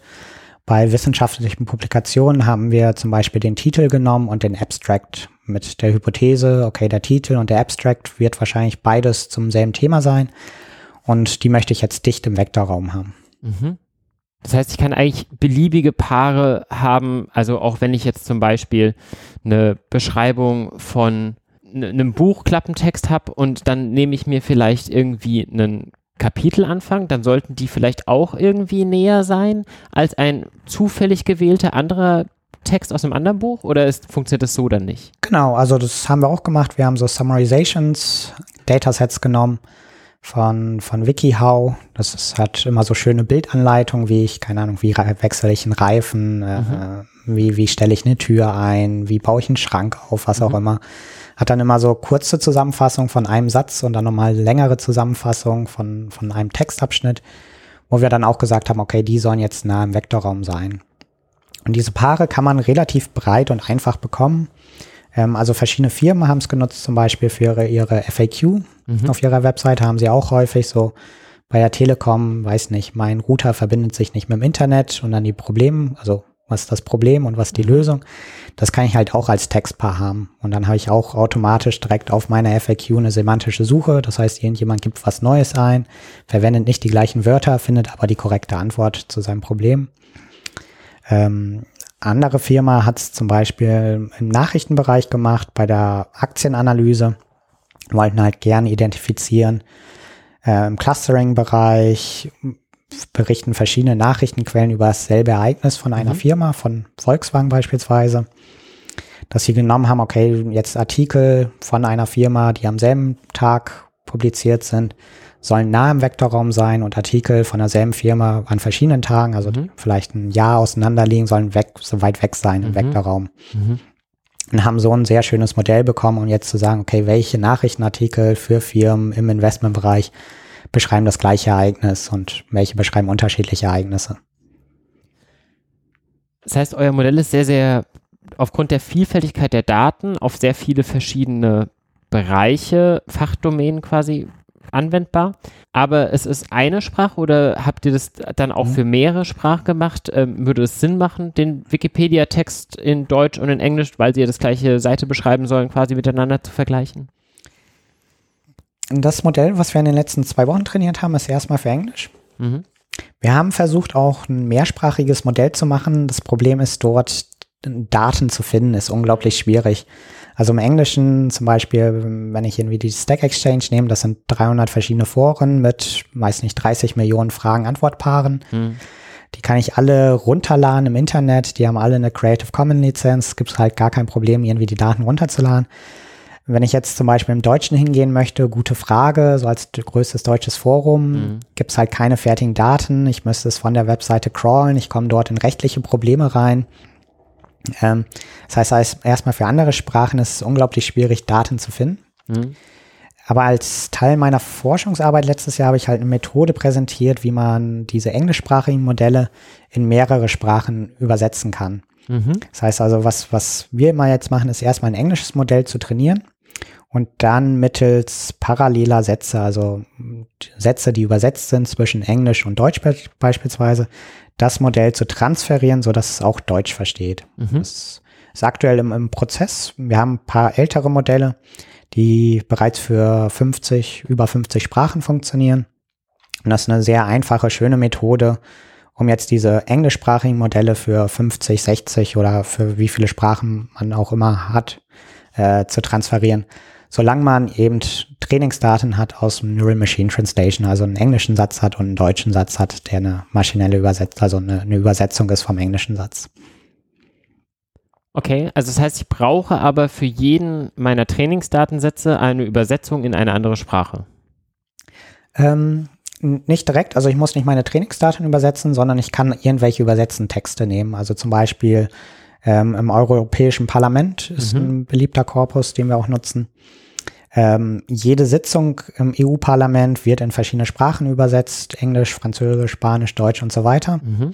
Und dann weiß ich, okay, das hat die Person jetzt auf Französisch gesagt und das hat jetzt die Person, das ist die Übersetzung ins Englische und das ist die Übersetzung ins Deutsche von entsprechend professionellen Übersetzern gewährleistet.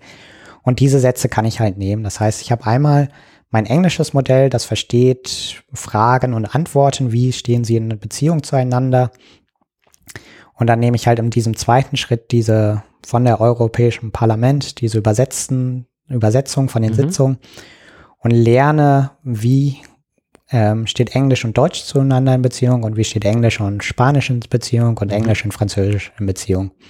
Und dann hat sich halt gezeigt, dass dieses Modell auch gut Fragen, Antworten in Deutsch versteht in ganz anderen Domänen. Also ich kann dann gewisse technische Sachen fragen in Deutsch und dann versteht das Modell auch sehr gut, okay, was ist jetzt die passende äh, Antwort auf das Modell, äh, mhm. äh, die passende Antwort auf die Frage. Mhm. Ähm, ich habe dein Paper dazu gelesen, ähm, um den Namen vielleicht auch mal ähm, zu nennen, Making Monolingual Sentence Embeddings Multilingual Using Knowledge Distillation. Und was du ja darunter benutzt, ist ja so ein Verfahren, das nennt sich Teacher-Student-Mechanismus.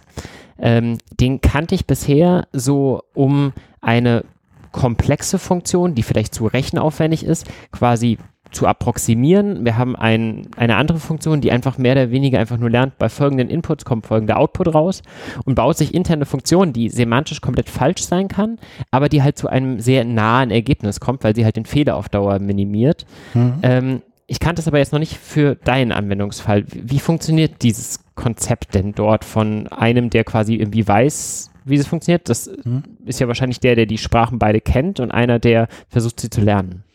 Genau. Ähm, also ich habe zum einen mein Teacher, der versteht, wie stehen Textpaare in Beziehung zueinander. Also mhm. ähm, der Teacher ist, wie gesagt, normalerweise in Englisch, also ist jetzt nicht limitiert auf Englisch, aber da wir da die meisten Trainingsdaten haben, ist das ein englischer Teacher.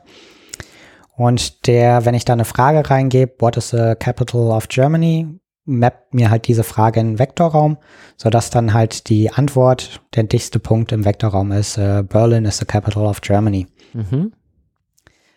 Genau, da habe ich jetzt ein Modell fürs Englische.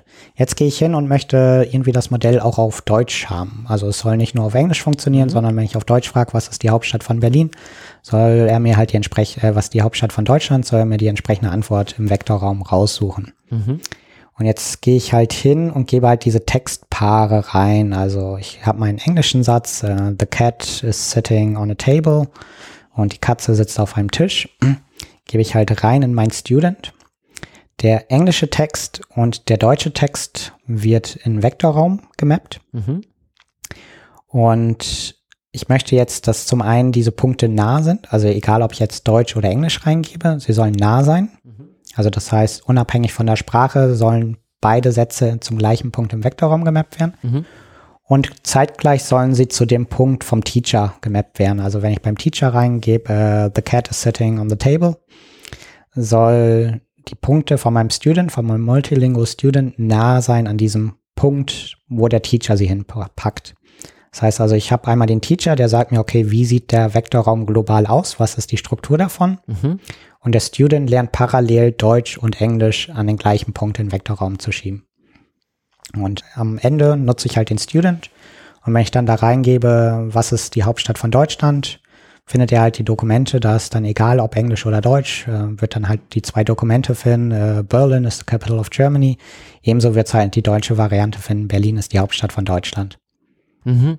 Das heißt, er, er versucht quasi den Output der Funktion nachzulernen, so versucht jetzt halt das zu lernen, okay, in der anderen Sprache sind die Abstände mehr oder weniger ähnlich wie in meinem Teacher-Modell, was quasi in der Originalsprache die Abstände kennt. Genau. Ah ja, spannend. Gut, ähm, dann haben wir jetzt schon wirklich viel über aktuelle Themen geredet und, und was sich in den letzten zwei Jahren so gemacht hat. Dann wollen wir jetzt auch nochmal ein bisschen den Blick in die Zukunft wagen. Und da hast du mich auf ein Projekt hingewiesen, von dem ich tatsächlich vorher jetzt noch nichts mitbekommen hatte, was aber ein sehr, sehr großes Forschungsprojekt ist. ist vergleicht euch ja selbst so ein bisschen mit dem CERN für NLP, also das Ziel, ein sehr großes Forschungsprojekt, an dem sehr, sehr viele Menschen mitarbeiten, zu erschaffen, um dann eben auch etwas ganz besonders Großes, was sehr viel Wert für alle bringt, eben zu organisieren. Und das ist dieses Big Science Projekt, wo ihr ein extrem großes, komplexes NLP-Modell trainieren wollt. Erzähl doch mal ein bisschen, wie kam es zu diesem Projekt und was machst du da? Genau. Ähm, 2019 oder 2020, Zeit geht schnell vorbei, hat OpenAI dieses GPT-3 rausgebracht. Also es war bis dato das größte Modell mit zwei Terabyte Größe. Deutlich größer als alle vorherigen Modelle. Also so die Bird, Bird Large Modelle hatten irgendwie ein Gigabyte, zwei Gigabyte, also irgendwie tausendmal größer als die vorherigen Modelle. Und sie haben halt sehr eindrucksvoll demonstriert, was für interessante Fähigkeiten es hat. Also über die API bei OpenAI kann ich halt Texte reingeben und es macht dann halt eine Autovervollständigung. Und Leute haben halt sehr interessante Anwendungsszenarien gezeigt, also zum Beispiel eine Beschreibung reingeschrieben und wollten dann JavaScript-Output haben und dann hat es halt die entsprechende JavaScript-Funktion gehabt. Ähm, es kann Romane schreiben, es kann Zeitungsartikel schreiben oder erfinden. Mhm. Ähm, und es hat halt auch eine sehr gute Zero-Shot und Few-Shot-Performance gehabt. Also das heißt also ohne Trainingsdaten, ich möchte irgendwie Sentiment-Analyse machen für, für Twitter-Daten, kann ich halt die Twitter-Daten reingeben und dann das Modell fragen, hat das einen positiven oder negativen Sentiment, ohne dass ich das Modell jetzt trainiert habe, was ist positives Sentiment auf Twitter, was mhm. negatives Sentiment auf Twitter. Und das hat halt sehr viel Interesse ausgelöst, mhm. ähm, parallel auch sehr viel Diskussion ausgelöst. Also ein, einmal in der akademischen Welt, was schade ist, ist, dieses Modell ist halt hinter einer Bezahl-API, wo man nur nach unklaren Regeln Zugang bekommt. Mhm. Das heißt also, man kann, kann als Wissenschaftler nicht mit diesem Modell frei arbeiten, studieren. Ähm, es hat auch gesellschaftlich gewisse Kontroversen ausgelöst, indem die Texte, die erzeugt werden, sind halt sehr, sehr menschennah, also sehr gut geschrieben, dass es halt sehr schwierig ist, die zu identifizieren. Und beispielsweise hat ein Benutzer GPT-3 missbraucht, um ein Twitter-Bot zu erstellen. Also Twitter ist ein großes Social-Media-Network in den USA. Und da schreiben halt Leute Fragen rein und Leute können halt drauf kommentieren. Und er hat halt den Output der Maschine genommen und halt immer den Output gepostet zu der Frage, was erstmal harmlos aussehen kann, aber dann gab es halt auch so gewisse Fragen bezüglich Suizid, Suizidgedanken etc., mhm. mhm. wo dann halt die GPT-3 darauf geantwortet hat, wie man mit Suizid, Suizidgedanken umgehen soll. Mhm. Ähm, also durchaus sensitive Bereiche, auch irgendwie im Health-Bereich, Medikation, welche Medikation soll ich nehmen, welche Erfahrungen haben Leute gemacht, etc. Wo man sonst immer sagt, I'm not a lawyer, ich bin oder ich bin kein Doktor, so.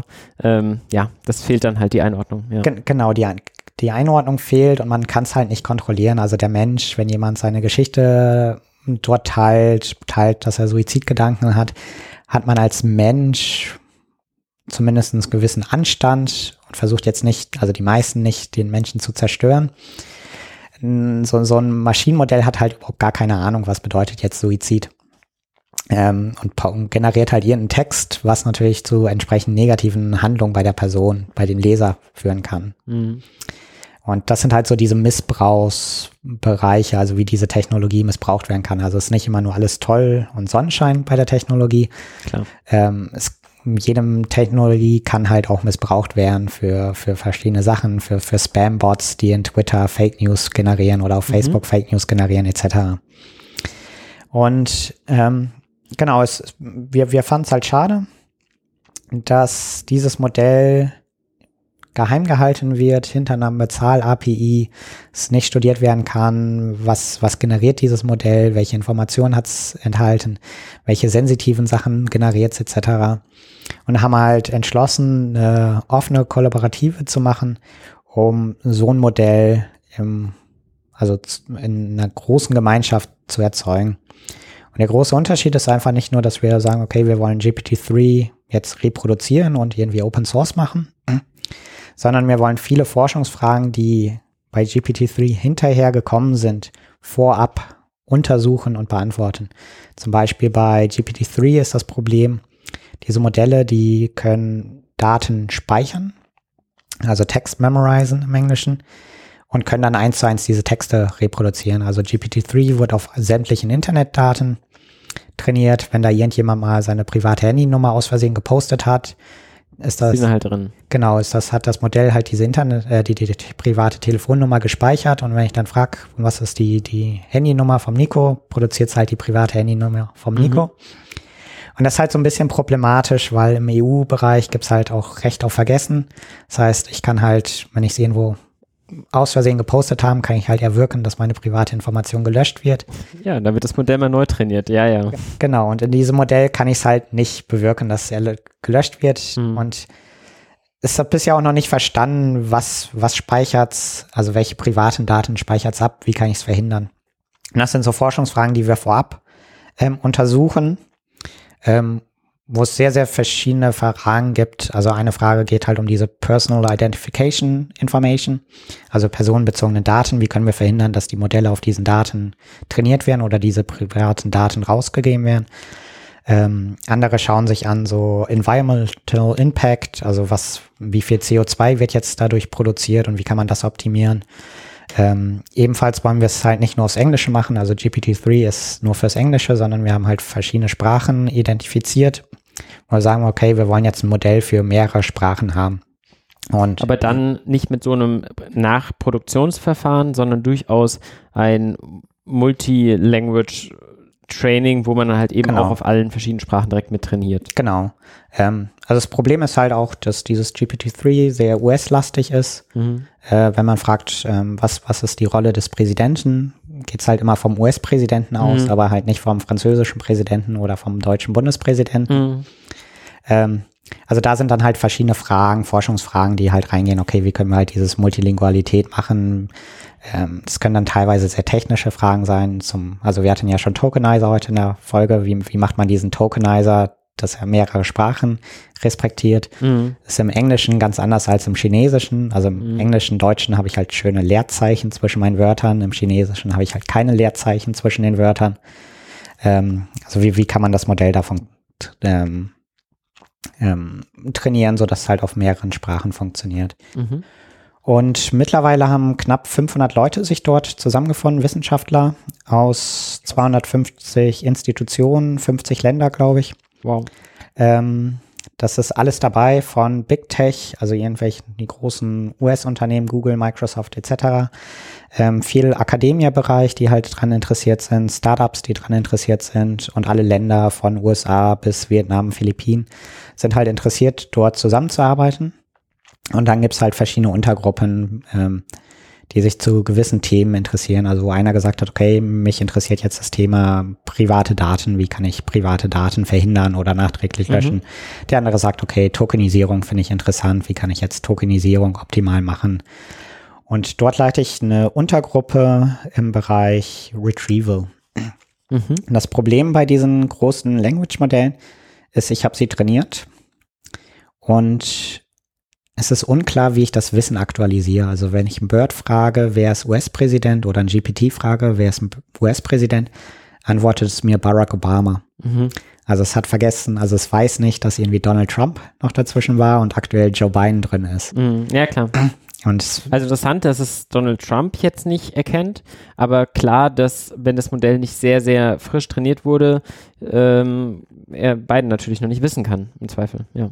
Genau, genau. Also das, das Wissen veraltet einfach. Ja. Ähm, manche Sachen, Hauptstädte, ist ein bisschen längerfristig meistens. Aber ändert sich halt auch vielleicht mal irgendwann. Bonn nach Berlin zum Beispiel. Genau, ändert sich auch gerade wenn man sich so mal eine afrikanische Landkarte anschaut, mhm. durch Unabhängigkeitserklärung etc. gibt es da auch größere Änderungen. Ja. Aber gerade so Personen ähm, ist, ist ein großer Punkt. Auch Ereignisse, Modelle haben keine Ahnung von Corona und Covid etc. Ja. Ja, oder ich meine, also es gibt ja auch Dinge, die sich kontinuierlich ändern. Ähm, wie viele Menschen leben auf der Welt? Ähm, wie viel äh, Leistung hat eine CPU? Ja, genau, also Dinge, die sich kontinuierlich ändern. Und was kann man da jetzt gegen tun? Ähm, genau, also was, was wir uns anschauen, ist die Frage, wie kann ich Retrieval, wie kann ich up-to-date Wissen in diese Modelle reinbringen? Mhm. Das heißt also, diese Modelle wie GPT-3 funktionieren wie folgt. Ich habe irgendwie eine Eingabe-Textbox, da gebe ich einen Text rein. Ähm, zum Beispiel, das, das ist jetzt mein, keine, mein, mein Text und jetzt möchte ich wissen, ähm, was sind die Named Entities da drin, was ist der Sentiment da drin. Das heißt also so ein bisschen wie wenn ich es einem Studenten schicken würde, ein studentischer Mitarbeiter sagt, das ist mein Text und jetzt bitte markiere mir alle mhm. Named Entities da drin. Genauso funktioniert auch, funktionieren diese großen Modelle. Und da untersuche ich jetzt in der Gruppe, ähm, wie wir es kombinieren können mit dem Up-to-Date Knowledge. Also wenn ich sage, okay, ähm, das ist der Text und du sollst Named Entities da drin annotieren, kann ich halt weitere Informationen bringen zu ähm, gewissen Entitäten. Also zum Beispiel, das ist irgendwie ein Text über Covid-19. Mhm. Und jetzt habe ich halt zusätzlich noch so, so, so, ein, so ein Goslar eingefügt mit Covid-19 ist äh, ein Virus, der im Jahr 2019 entstanden ist und auf dem Coronavirus basiert, etc. etc. Das heißt also, was, was wir schauen, ist halt, wie können wir automatisiert ein aktuelles Goslar reinbringen in diese Eingabemaske zu den großen Modellen. Okay, also so ein Goslar Glossar ähm, ist ja so eine Form. Eine andere, die wahrscheinlich sehr ähnlich funktionieren würde, wäre ja so ein Knowledge Graph, oder? Wo man jetzt quasi aus mhm. Wikipedia oder Semantik-Wiki vom Prinzip her extrahiert. Ja. Ähm, folgende Seiten hängen hier so und so zusammen und dann zum Beispiel über eine SPARQL Query, wo man halt sagt, Subjekt, Prädikat, Objekt, ähm, Präsident, äh, äh, Barack Obama war Präsident mhm. von USA und so weiter. Und diese Informationen dann eben entsprechend über solche Triplet-Anfragen da mit in den Satz mhm. reinzubauen. Ja, das, das wäre auch eine Möglichkeit. Ähm, was wir bisher noch haben, ist die Limitierung, dass so ein bisschen sehr zufällig ist, dieses Modell. Also GPT-3 wurde halt darauf trainiert, Texte zu vervollständigen. Mhm. Das heißt also, ich, man hat dem nie irgendwie gesagt, okay, du sollst jetzt maschinelle Übersetzung machen oder JavaScript schreiben oder mhm. Fragen beantworten etc. Äh, sondern es hat einfach immer nur Satzanfänge gelesen und dann herausgefunden oder kann vorhersagen, wie geht, der, wie geht das Dokument, wie geht der Satz, wie geht das, äh, der Abschnitt zu Ende. Mhm. Und das müssen wir halt auch ausnutzen, wenn wir Informationen reingeben. Also wenn wir dem jetzt so Triplets reingeben aus dem Knowledge Graph, hat das tendenziell nicht unbedingt ein Verständnis, was sind jetzt diese Triplets. Mhm. Und weil das Modell halt auch so groß ist mit zwei Terabyte, können wir halt auch nicht hingehen und jetzt irgendwie dem Modell beibringen, jetzt diese Triplets zu verstehen. Mhm. Sondern wir müssen halt irgendwas Texte, Eingaben konstruieren, die möglichst nah sind, wie es ein Mensch sehen würde. Also ein Mensch, mhm. der sieht einen Text und hat dann eine Infobox mit weiteren Informationen zu dem Bereich. Mhm. Okay, das heißt, ihr versucht im Vorfeld möglichst viel dieser Fragen zu stellen und dann schon mal euch im, im Kleinen wahrscheinlich diesen einzelnen Problemen zu widmen. Ihr macht dann jetzt wahrscheinlich gerade ein paar Versuche. Ähm, Leute schreiben Pepper drumherum um das Thema, wie kriege ich denn jetzt eben solches externe Wissen irgendwie abgebildet in meinen Texten und einigt euch dann wahrscheinlich für irgendein großes Modelltraining dann am Ende auf ein Verfahren, wie ihr zum Beispiel externes Wissen dann da immer wieder mit in diesem Modelltraining inkludieren wollt. Genau, also im, im Big Science Projekt gibt es verschiedenste Teams. Mittlerweile sind es 30, 40, 50 verschiedene Teams, die verschiedenste Fragestellungen untersucht. Manche Teams, Teams sind so im Kernprojekt, die das Kerntechnische machen. Also zum Beispiel ein Team, das sich um die Datensammlung kümmert, ein Team, das sich um den Tokenizer kümmert und ein Team, das sich halt um die Skalierung des Modells macht. Also was für ein Modell nehmen wir und wie schaffen wir jetzt, dass wir das, dieses Modell auf mehreren tausend Servern parallel trainieren können. Mhm. Meine Gruppe, was halt dieses aktuelle Wissen in die Modelle reinbekommen will, ist halt eher nachgelagert. Also wir nutzen den Output, wenn wir dann so ein großes Modell trainiert haben, nutzen dieses Output und wie können wir das Modell dann verwenden und ähm, verbessern, indem wir halt aktuelles Wissen als Infosnippet in die Texte einfügen können. Mhm. Aber wäre es nicht auch eine Möglichkeit, so ähm, im Sinne von Data Augmentation, dieses Wissen im Vorfeld quasi mit in die Trainingstexte zu machen, auch um einfach noch einen größeren Korpus an Trainingsdaten zu bekommen? Genau, ähm, haben wir auch diskutiert. Ähm, ist auch aktuell Bestandteil von Forschung, wie man das im Vorfeld beim Trainieren des Modells reinbringen kann. Für dieses Projekt haben wir uns aber dagegen entschieden, das zu machen, weil es noch sehr unklar ist, wie man es macht, also mit sehr, sehr viel Risiko verbunden ist. Und wir, wenn man so große Modelle trainiert, hat man halt nicht so viele äh, Möglichkeiten. Also man hat nicht so viele Fehlversuchsmöglichkeiten. Also wir haben vom JZ, äh, JZ in Frankreich, einem Supercomputer in Frankreich, ein gewisses Budget bekommen von 5 Millionen GPU-Stunden. Wenn die aufgebraucht sind, sind sie aufgebraucht und dann wäre es halt schade, wenn man irgendwas Experimentelles macht, ein großes Modell trainiert, mit irgendwie Vorfeld diese Informationen reinbekommt, mhm. um dann festzustellen, okay, das funktioniert nicht so gut. Das mhm. heißt, die, die Gruppen, die sich da ums Training kümmern, sagen, okay, wir, wir nutzen das, die, den, den, den Safe Bet, also das, ja. was viel getestet wurde, wo man weiß, es funktioniert. Der Main Range. Ja. Genau, den, der Main Range. Ohne jetzt große Experimente zu fahren und dann am Ende Millionen von Steuergeldern auszugeben ähm, es wird halt finanziert durch den französischen Staat. Ähm, und dann am Ende zu sagen, ja, ja wir, wir haben was Interessantes äh, ausprobiert. Wenn es geklappt hätte, wäre es toll gewesen, aber es hat nicht funktioniert und jetzt stehen wir halt mit irgendwie zwei Terabyte an Datenmüll rum, die keiner verwenden kann. Ja, ja. Also da, da spielen wir es halt safe. Mhm. Ja, okay, macht Sinn.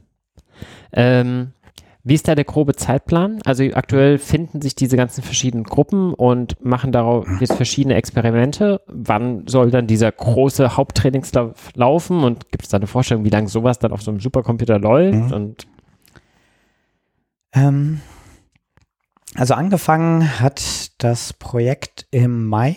Mhm. Also im Mai wurde der Antrag genehmigt, dass wir halt dieses Compute-Budget bekommen in Frankreich für ein Jahr. Also das heißt, bis nächstes Jahr Mai können wir halt dieses, die, die, das Compute-Budget benutzen. Ähm, aktuell laufen schon die ersten Experimente. Man fängt erstmal an mit kleineren Experimenten, Infrastruktur, Infrastruktur kennenzulernen. Also welche Server sind sie, hat man da, wie viele Server hat man da, wie schnell sind sie, was ist die optimale Konfiguration der Server, um sie zusammenzubinden. Ähm, und da gibt's dann halt auch gewisse Herausforderungen mit, wie es einfach mit dieser Infrastruktur zusammenhängt, wie es aufgebaut ist, in was für geografischen Räumlichkeiten die Server aufgebaut sind, wie schnell sind da die verschiedenen Netzwerkverbindungen. Und angedacht ist, ab Jahresende spätestens anzufangen zu trainieren, also diesen finalen Run zu machen, das Modell zu trainieren. Und im Gegensatz zu, wenn man kleine Modelle trainiert, drückt man meistens Run dann lässt man es eine Nacht laufen und am nächsten Morgen geht's hin und mhm. vielleicht ist ein Fehler aufgetreten, vielleicht nicht, aber dann hat man das Modell. Wenn man halt auf irgendwie 1000, 2000 ähm, Servern parallel rechnet, auf mehreren tausend GPUs parallel rechnet, gibt's halt gewisse Herausforderungen, die man sonst im kleinen Rahmen nicht hat. Dass mhm. beispielsweise ein Server kaputt geht, dass eine GPU irgendwie Fehler produziert. Ja. Ähm, wenn ich irgendwie, keine Ahnung, die, die, die Wahrscheinlichkeit auf einer GPU, dass sie irgendwie Müll produziert, ist halt klein. Wenn ich jetzt 5000 GPUs hat, ist sie halt 5000 mal größer. Ja. Vor allem, wenn halt eine GPU-Fehler zu einem Gesamtfehler führt. Genau. Das heißt also, das ist nicht, wo wir jetzt sagen, okay, wir, wir drücken jetzt Run, sondern auch unterwegs muss man halt kontinuierlich überprüfen, lernt das Modell noch was, lernt es was Sinnvolles. Und das ist halt auch so eine Forschungsfrage, ein Thema, was wir gerade anschauen, wie, wie können wir halt unterwegs anschauen, sicher gehen, okay, ähm, es funktioniert noch was und wie können wir frühzeitig feststellen, okay, hier geht was kaputt, irgendwie, weiß nicht, eine GPU produziert zu viel Müll, wir haben einen Fehler in der Konfiguration gehabt oder was auch immer, dass man sagt, okay, wir machen jetzt hier einen Stopp mhm. und ähm, fixen jetzt einmal das Problem und setzen dann die, die Arbeit fort. Ja, ja, okay. Aber Ende des Jahres will man dann anfangen mit so einem Training und mal angenommen, es gibt nicht, also man wird ja vorher auch ein paar. Problemläufe irgendwie oder Testläufe machen und so weiter. Ja. Aber wie lange würde es dauern, wenn es am Stück durchlaufen würde, bis die ganze, bis euer Zeitbudget aufverbraucht wäre auf diesem Computer? Stellst du eine Frage, wo ich keine spezifische Antwort drauf habe? Ähm, wie lange sie jetzt eingeplant haben, wirklich aktiv zu trainieren? Ich würde einfach mal auf dem Bauch heraus einen Monat sagen. Hm. Also auf jeden Fall mehrere Tage, eher so wenige Wochen. Gen genau, genau. Ähm, ich, ich kenne da keinen konkreten Zeitplan, also ich kann, weiß jetzt nicht, was die letzte Diskussion war. Ähm, ich weiß nur, dass die, die Deadline deutlich vorgezogen wurde. Also man hatte ursprünglich gedacht, okay, jetzt irgendwie, wir lassen es Monat laufen. Bis Mai haben wir halt das Budget. Budget können wir also im April das einfach laufen lassen. Die Deadline hat man aber jetzt deutlich nach vorne gezogen, weil die Leute, die halt in dem Bereich arbeiten und eine Infrastruktur gesagt haben, okay, das ist nicht so mit. Mit, mit, wir lassen es jetzt einen Monat laufen, sondern wir müssen halt unterwegs auf Fehler reagieren, Sachen gehen kaputt, ja. komische Netzwerkfehler treten. Da sollte auf. man ein bisschen Zeitpuffer haben, absolut. Und dann wird es deutlich nach vorne gezogen. Okay, und wenn das dann irgendwann hoffentlich erfolgreich funktioniert hat mit dem Safe Bet und so, dann wird dieses Modell, hast du schon gesagt, auf jeden Fall in irgendeiner Form open sourced. Ähm, und darauf werden dann wahrscheinlich viele verschiedene Forschungsarbeiten basieren.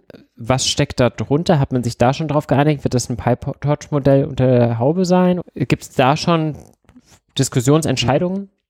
Genau, das Modell wird soweit verfügbar gemacht werden. Das heißt also, wer, wer möchte, wird sich halt das Modell herunterladen können.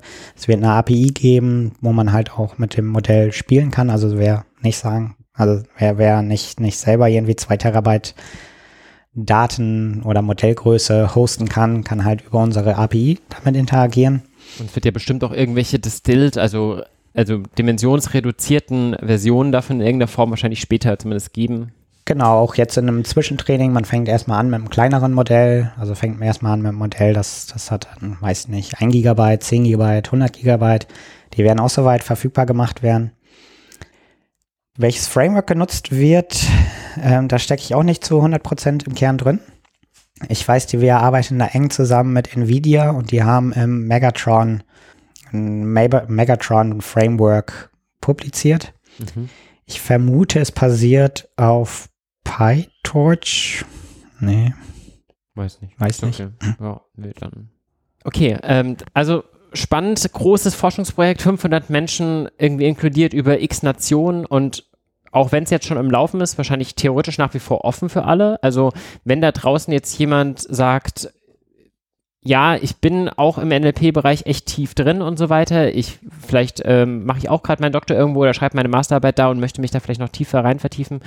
Nach wie vor sind diese ganzen Community-Treffen offen und über die Website kann man sehr wahrscheinlich einfach, einfach Kontakt aufbauen, richtig? Genau, also es ist weiterhin offen. Ähm, es ist jetzt, richtet sich halt an Leute, die eine Expertise in dem Feld haben. Das heißt also wirklich Doktoranden, Postdocs, Leute in der Industrie mit Expertise. Also es ist jetzt kein Feld, wo ich sage, okay, ich habe jetzt meinen ersten Python-Kurs gemacht Klar. und möchte jetzt halt NLP lernen.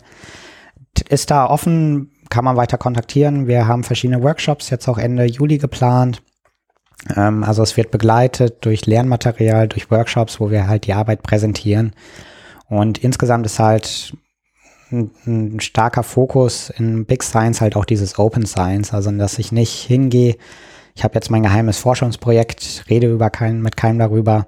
Ähm, und am Ende kommt was raus, eine Publikation oder nicht, sondern wir wollen da halt sehr, sehr offen, sehr, sehr transparent von Anfang an sein ähm, und teilen halt auch sehr viele Informationen, sind gerade daran, die ersten Ergebnisse vorzubereiten, zu präsentieren in Workshops und das auch zu begleiten mit irgendwie Educational Material, wo dann selber Leute lernen können, okay, wie funktionieren diese großen Language Models, wie kann man diese trainieren, wie kann man mit diesen interagieren. Mhm, sehr cool. Und für die Leute, die halt eben noch nicht daran promovieren und so weiter, sondern halt eben eher ihren Python-Kurs gerade gemacht haben und damit in Berührung kommen wollen, weiß ich, dass es von Hugging Face selbst ja jetzt recht neu einen Online-Kurs gibt, der auch wirklich schön gemacht ist mit Videos, mit Texten, ähm, der ist jetzt, sind die ersten vier Kapitel davon veröffentlicht. Das werden wahrscheinlich zwölf werden. Die kommen dann irgendwann so nach und nach, habe ich gehört. Und ich habe den zumindest gemacht und habe darüber auch nochmal einiges gelernt. Und den kann ich da auf jeden Fall empfehlen. Ähm, hast du sonst noch irgendwelche weiteren Empfehlungen, wo du sagst, das ist äh, noch eine super Einführung gerade in das NLP, den aktuellen Stack, wie auch immer? Genau, also ich kann natürlich unseren Kurs empfehlen, den wir weiter ausbauen. Insgesamt ist bei uns halt Education auch ein großer Punkt, den wir gerade weiter ausbauen. Ähm, dort auch neue Formate ausprobieren mit diesem Kurs, ähm, wo wir halt insgesamt mehr Machine Learning reinbringen wollen. Ansonsten ganz klassisch von der Stanford University auf YouTube zu finden, der Introduction to NLP. Da gibt es sehr, sehr gute Vorlesungen in, aus Stanford, die auf YouTube zu finden sind, zu Machine Learning, zu Computer Vision, zu NLP äh, die ich sehr empfehlen kann, einfach so die, die, die Grundlagen zu lernen, mathematischen Grundlagen zu lernen von neuronalen Netzen, von Machine Learning, von NLP etc. Wenn man sagt, okay, mich interessiert eher so der theoretische Background. Ja. Sehr gut. Und wer ein Embedding ähm, bauen möchte aus Textdaten und damit irgendwie mit den Vektoren danach rumhantieren möchte, dem sei deine Sentence Transformer Library ans Herz gelegt. Benutze ich jetzt auch ganz frisch. Ich hoffe, ihr da draußen habt einiges gelernt. Ich habe viel mitgenommen. Vielen Dank dir, Nils, äh, für die ganzen ausführlichen Erklärungen. Und genau, ich hoffe, man hört sich demnächst mal wieder. Genau, vielen Dank, dass ich hier sein durfte. Dann ciao und bis bald. Ciao.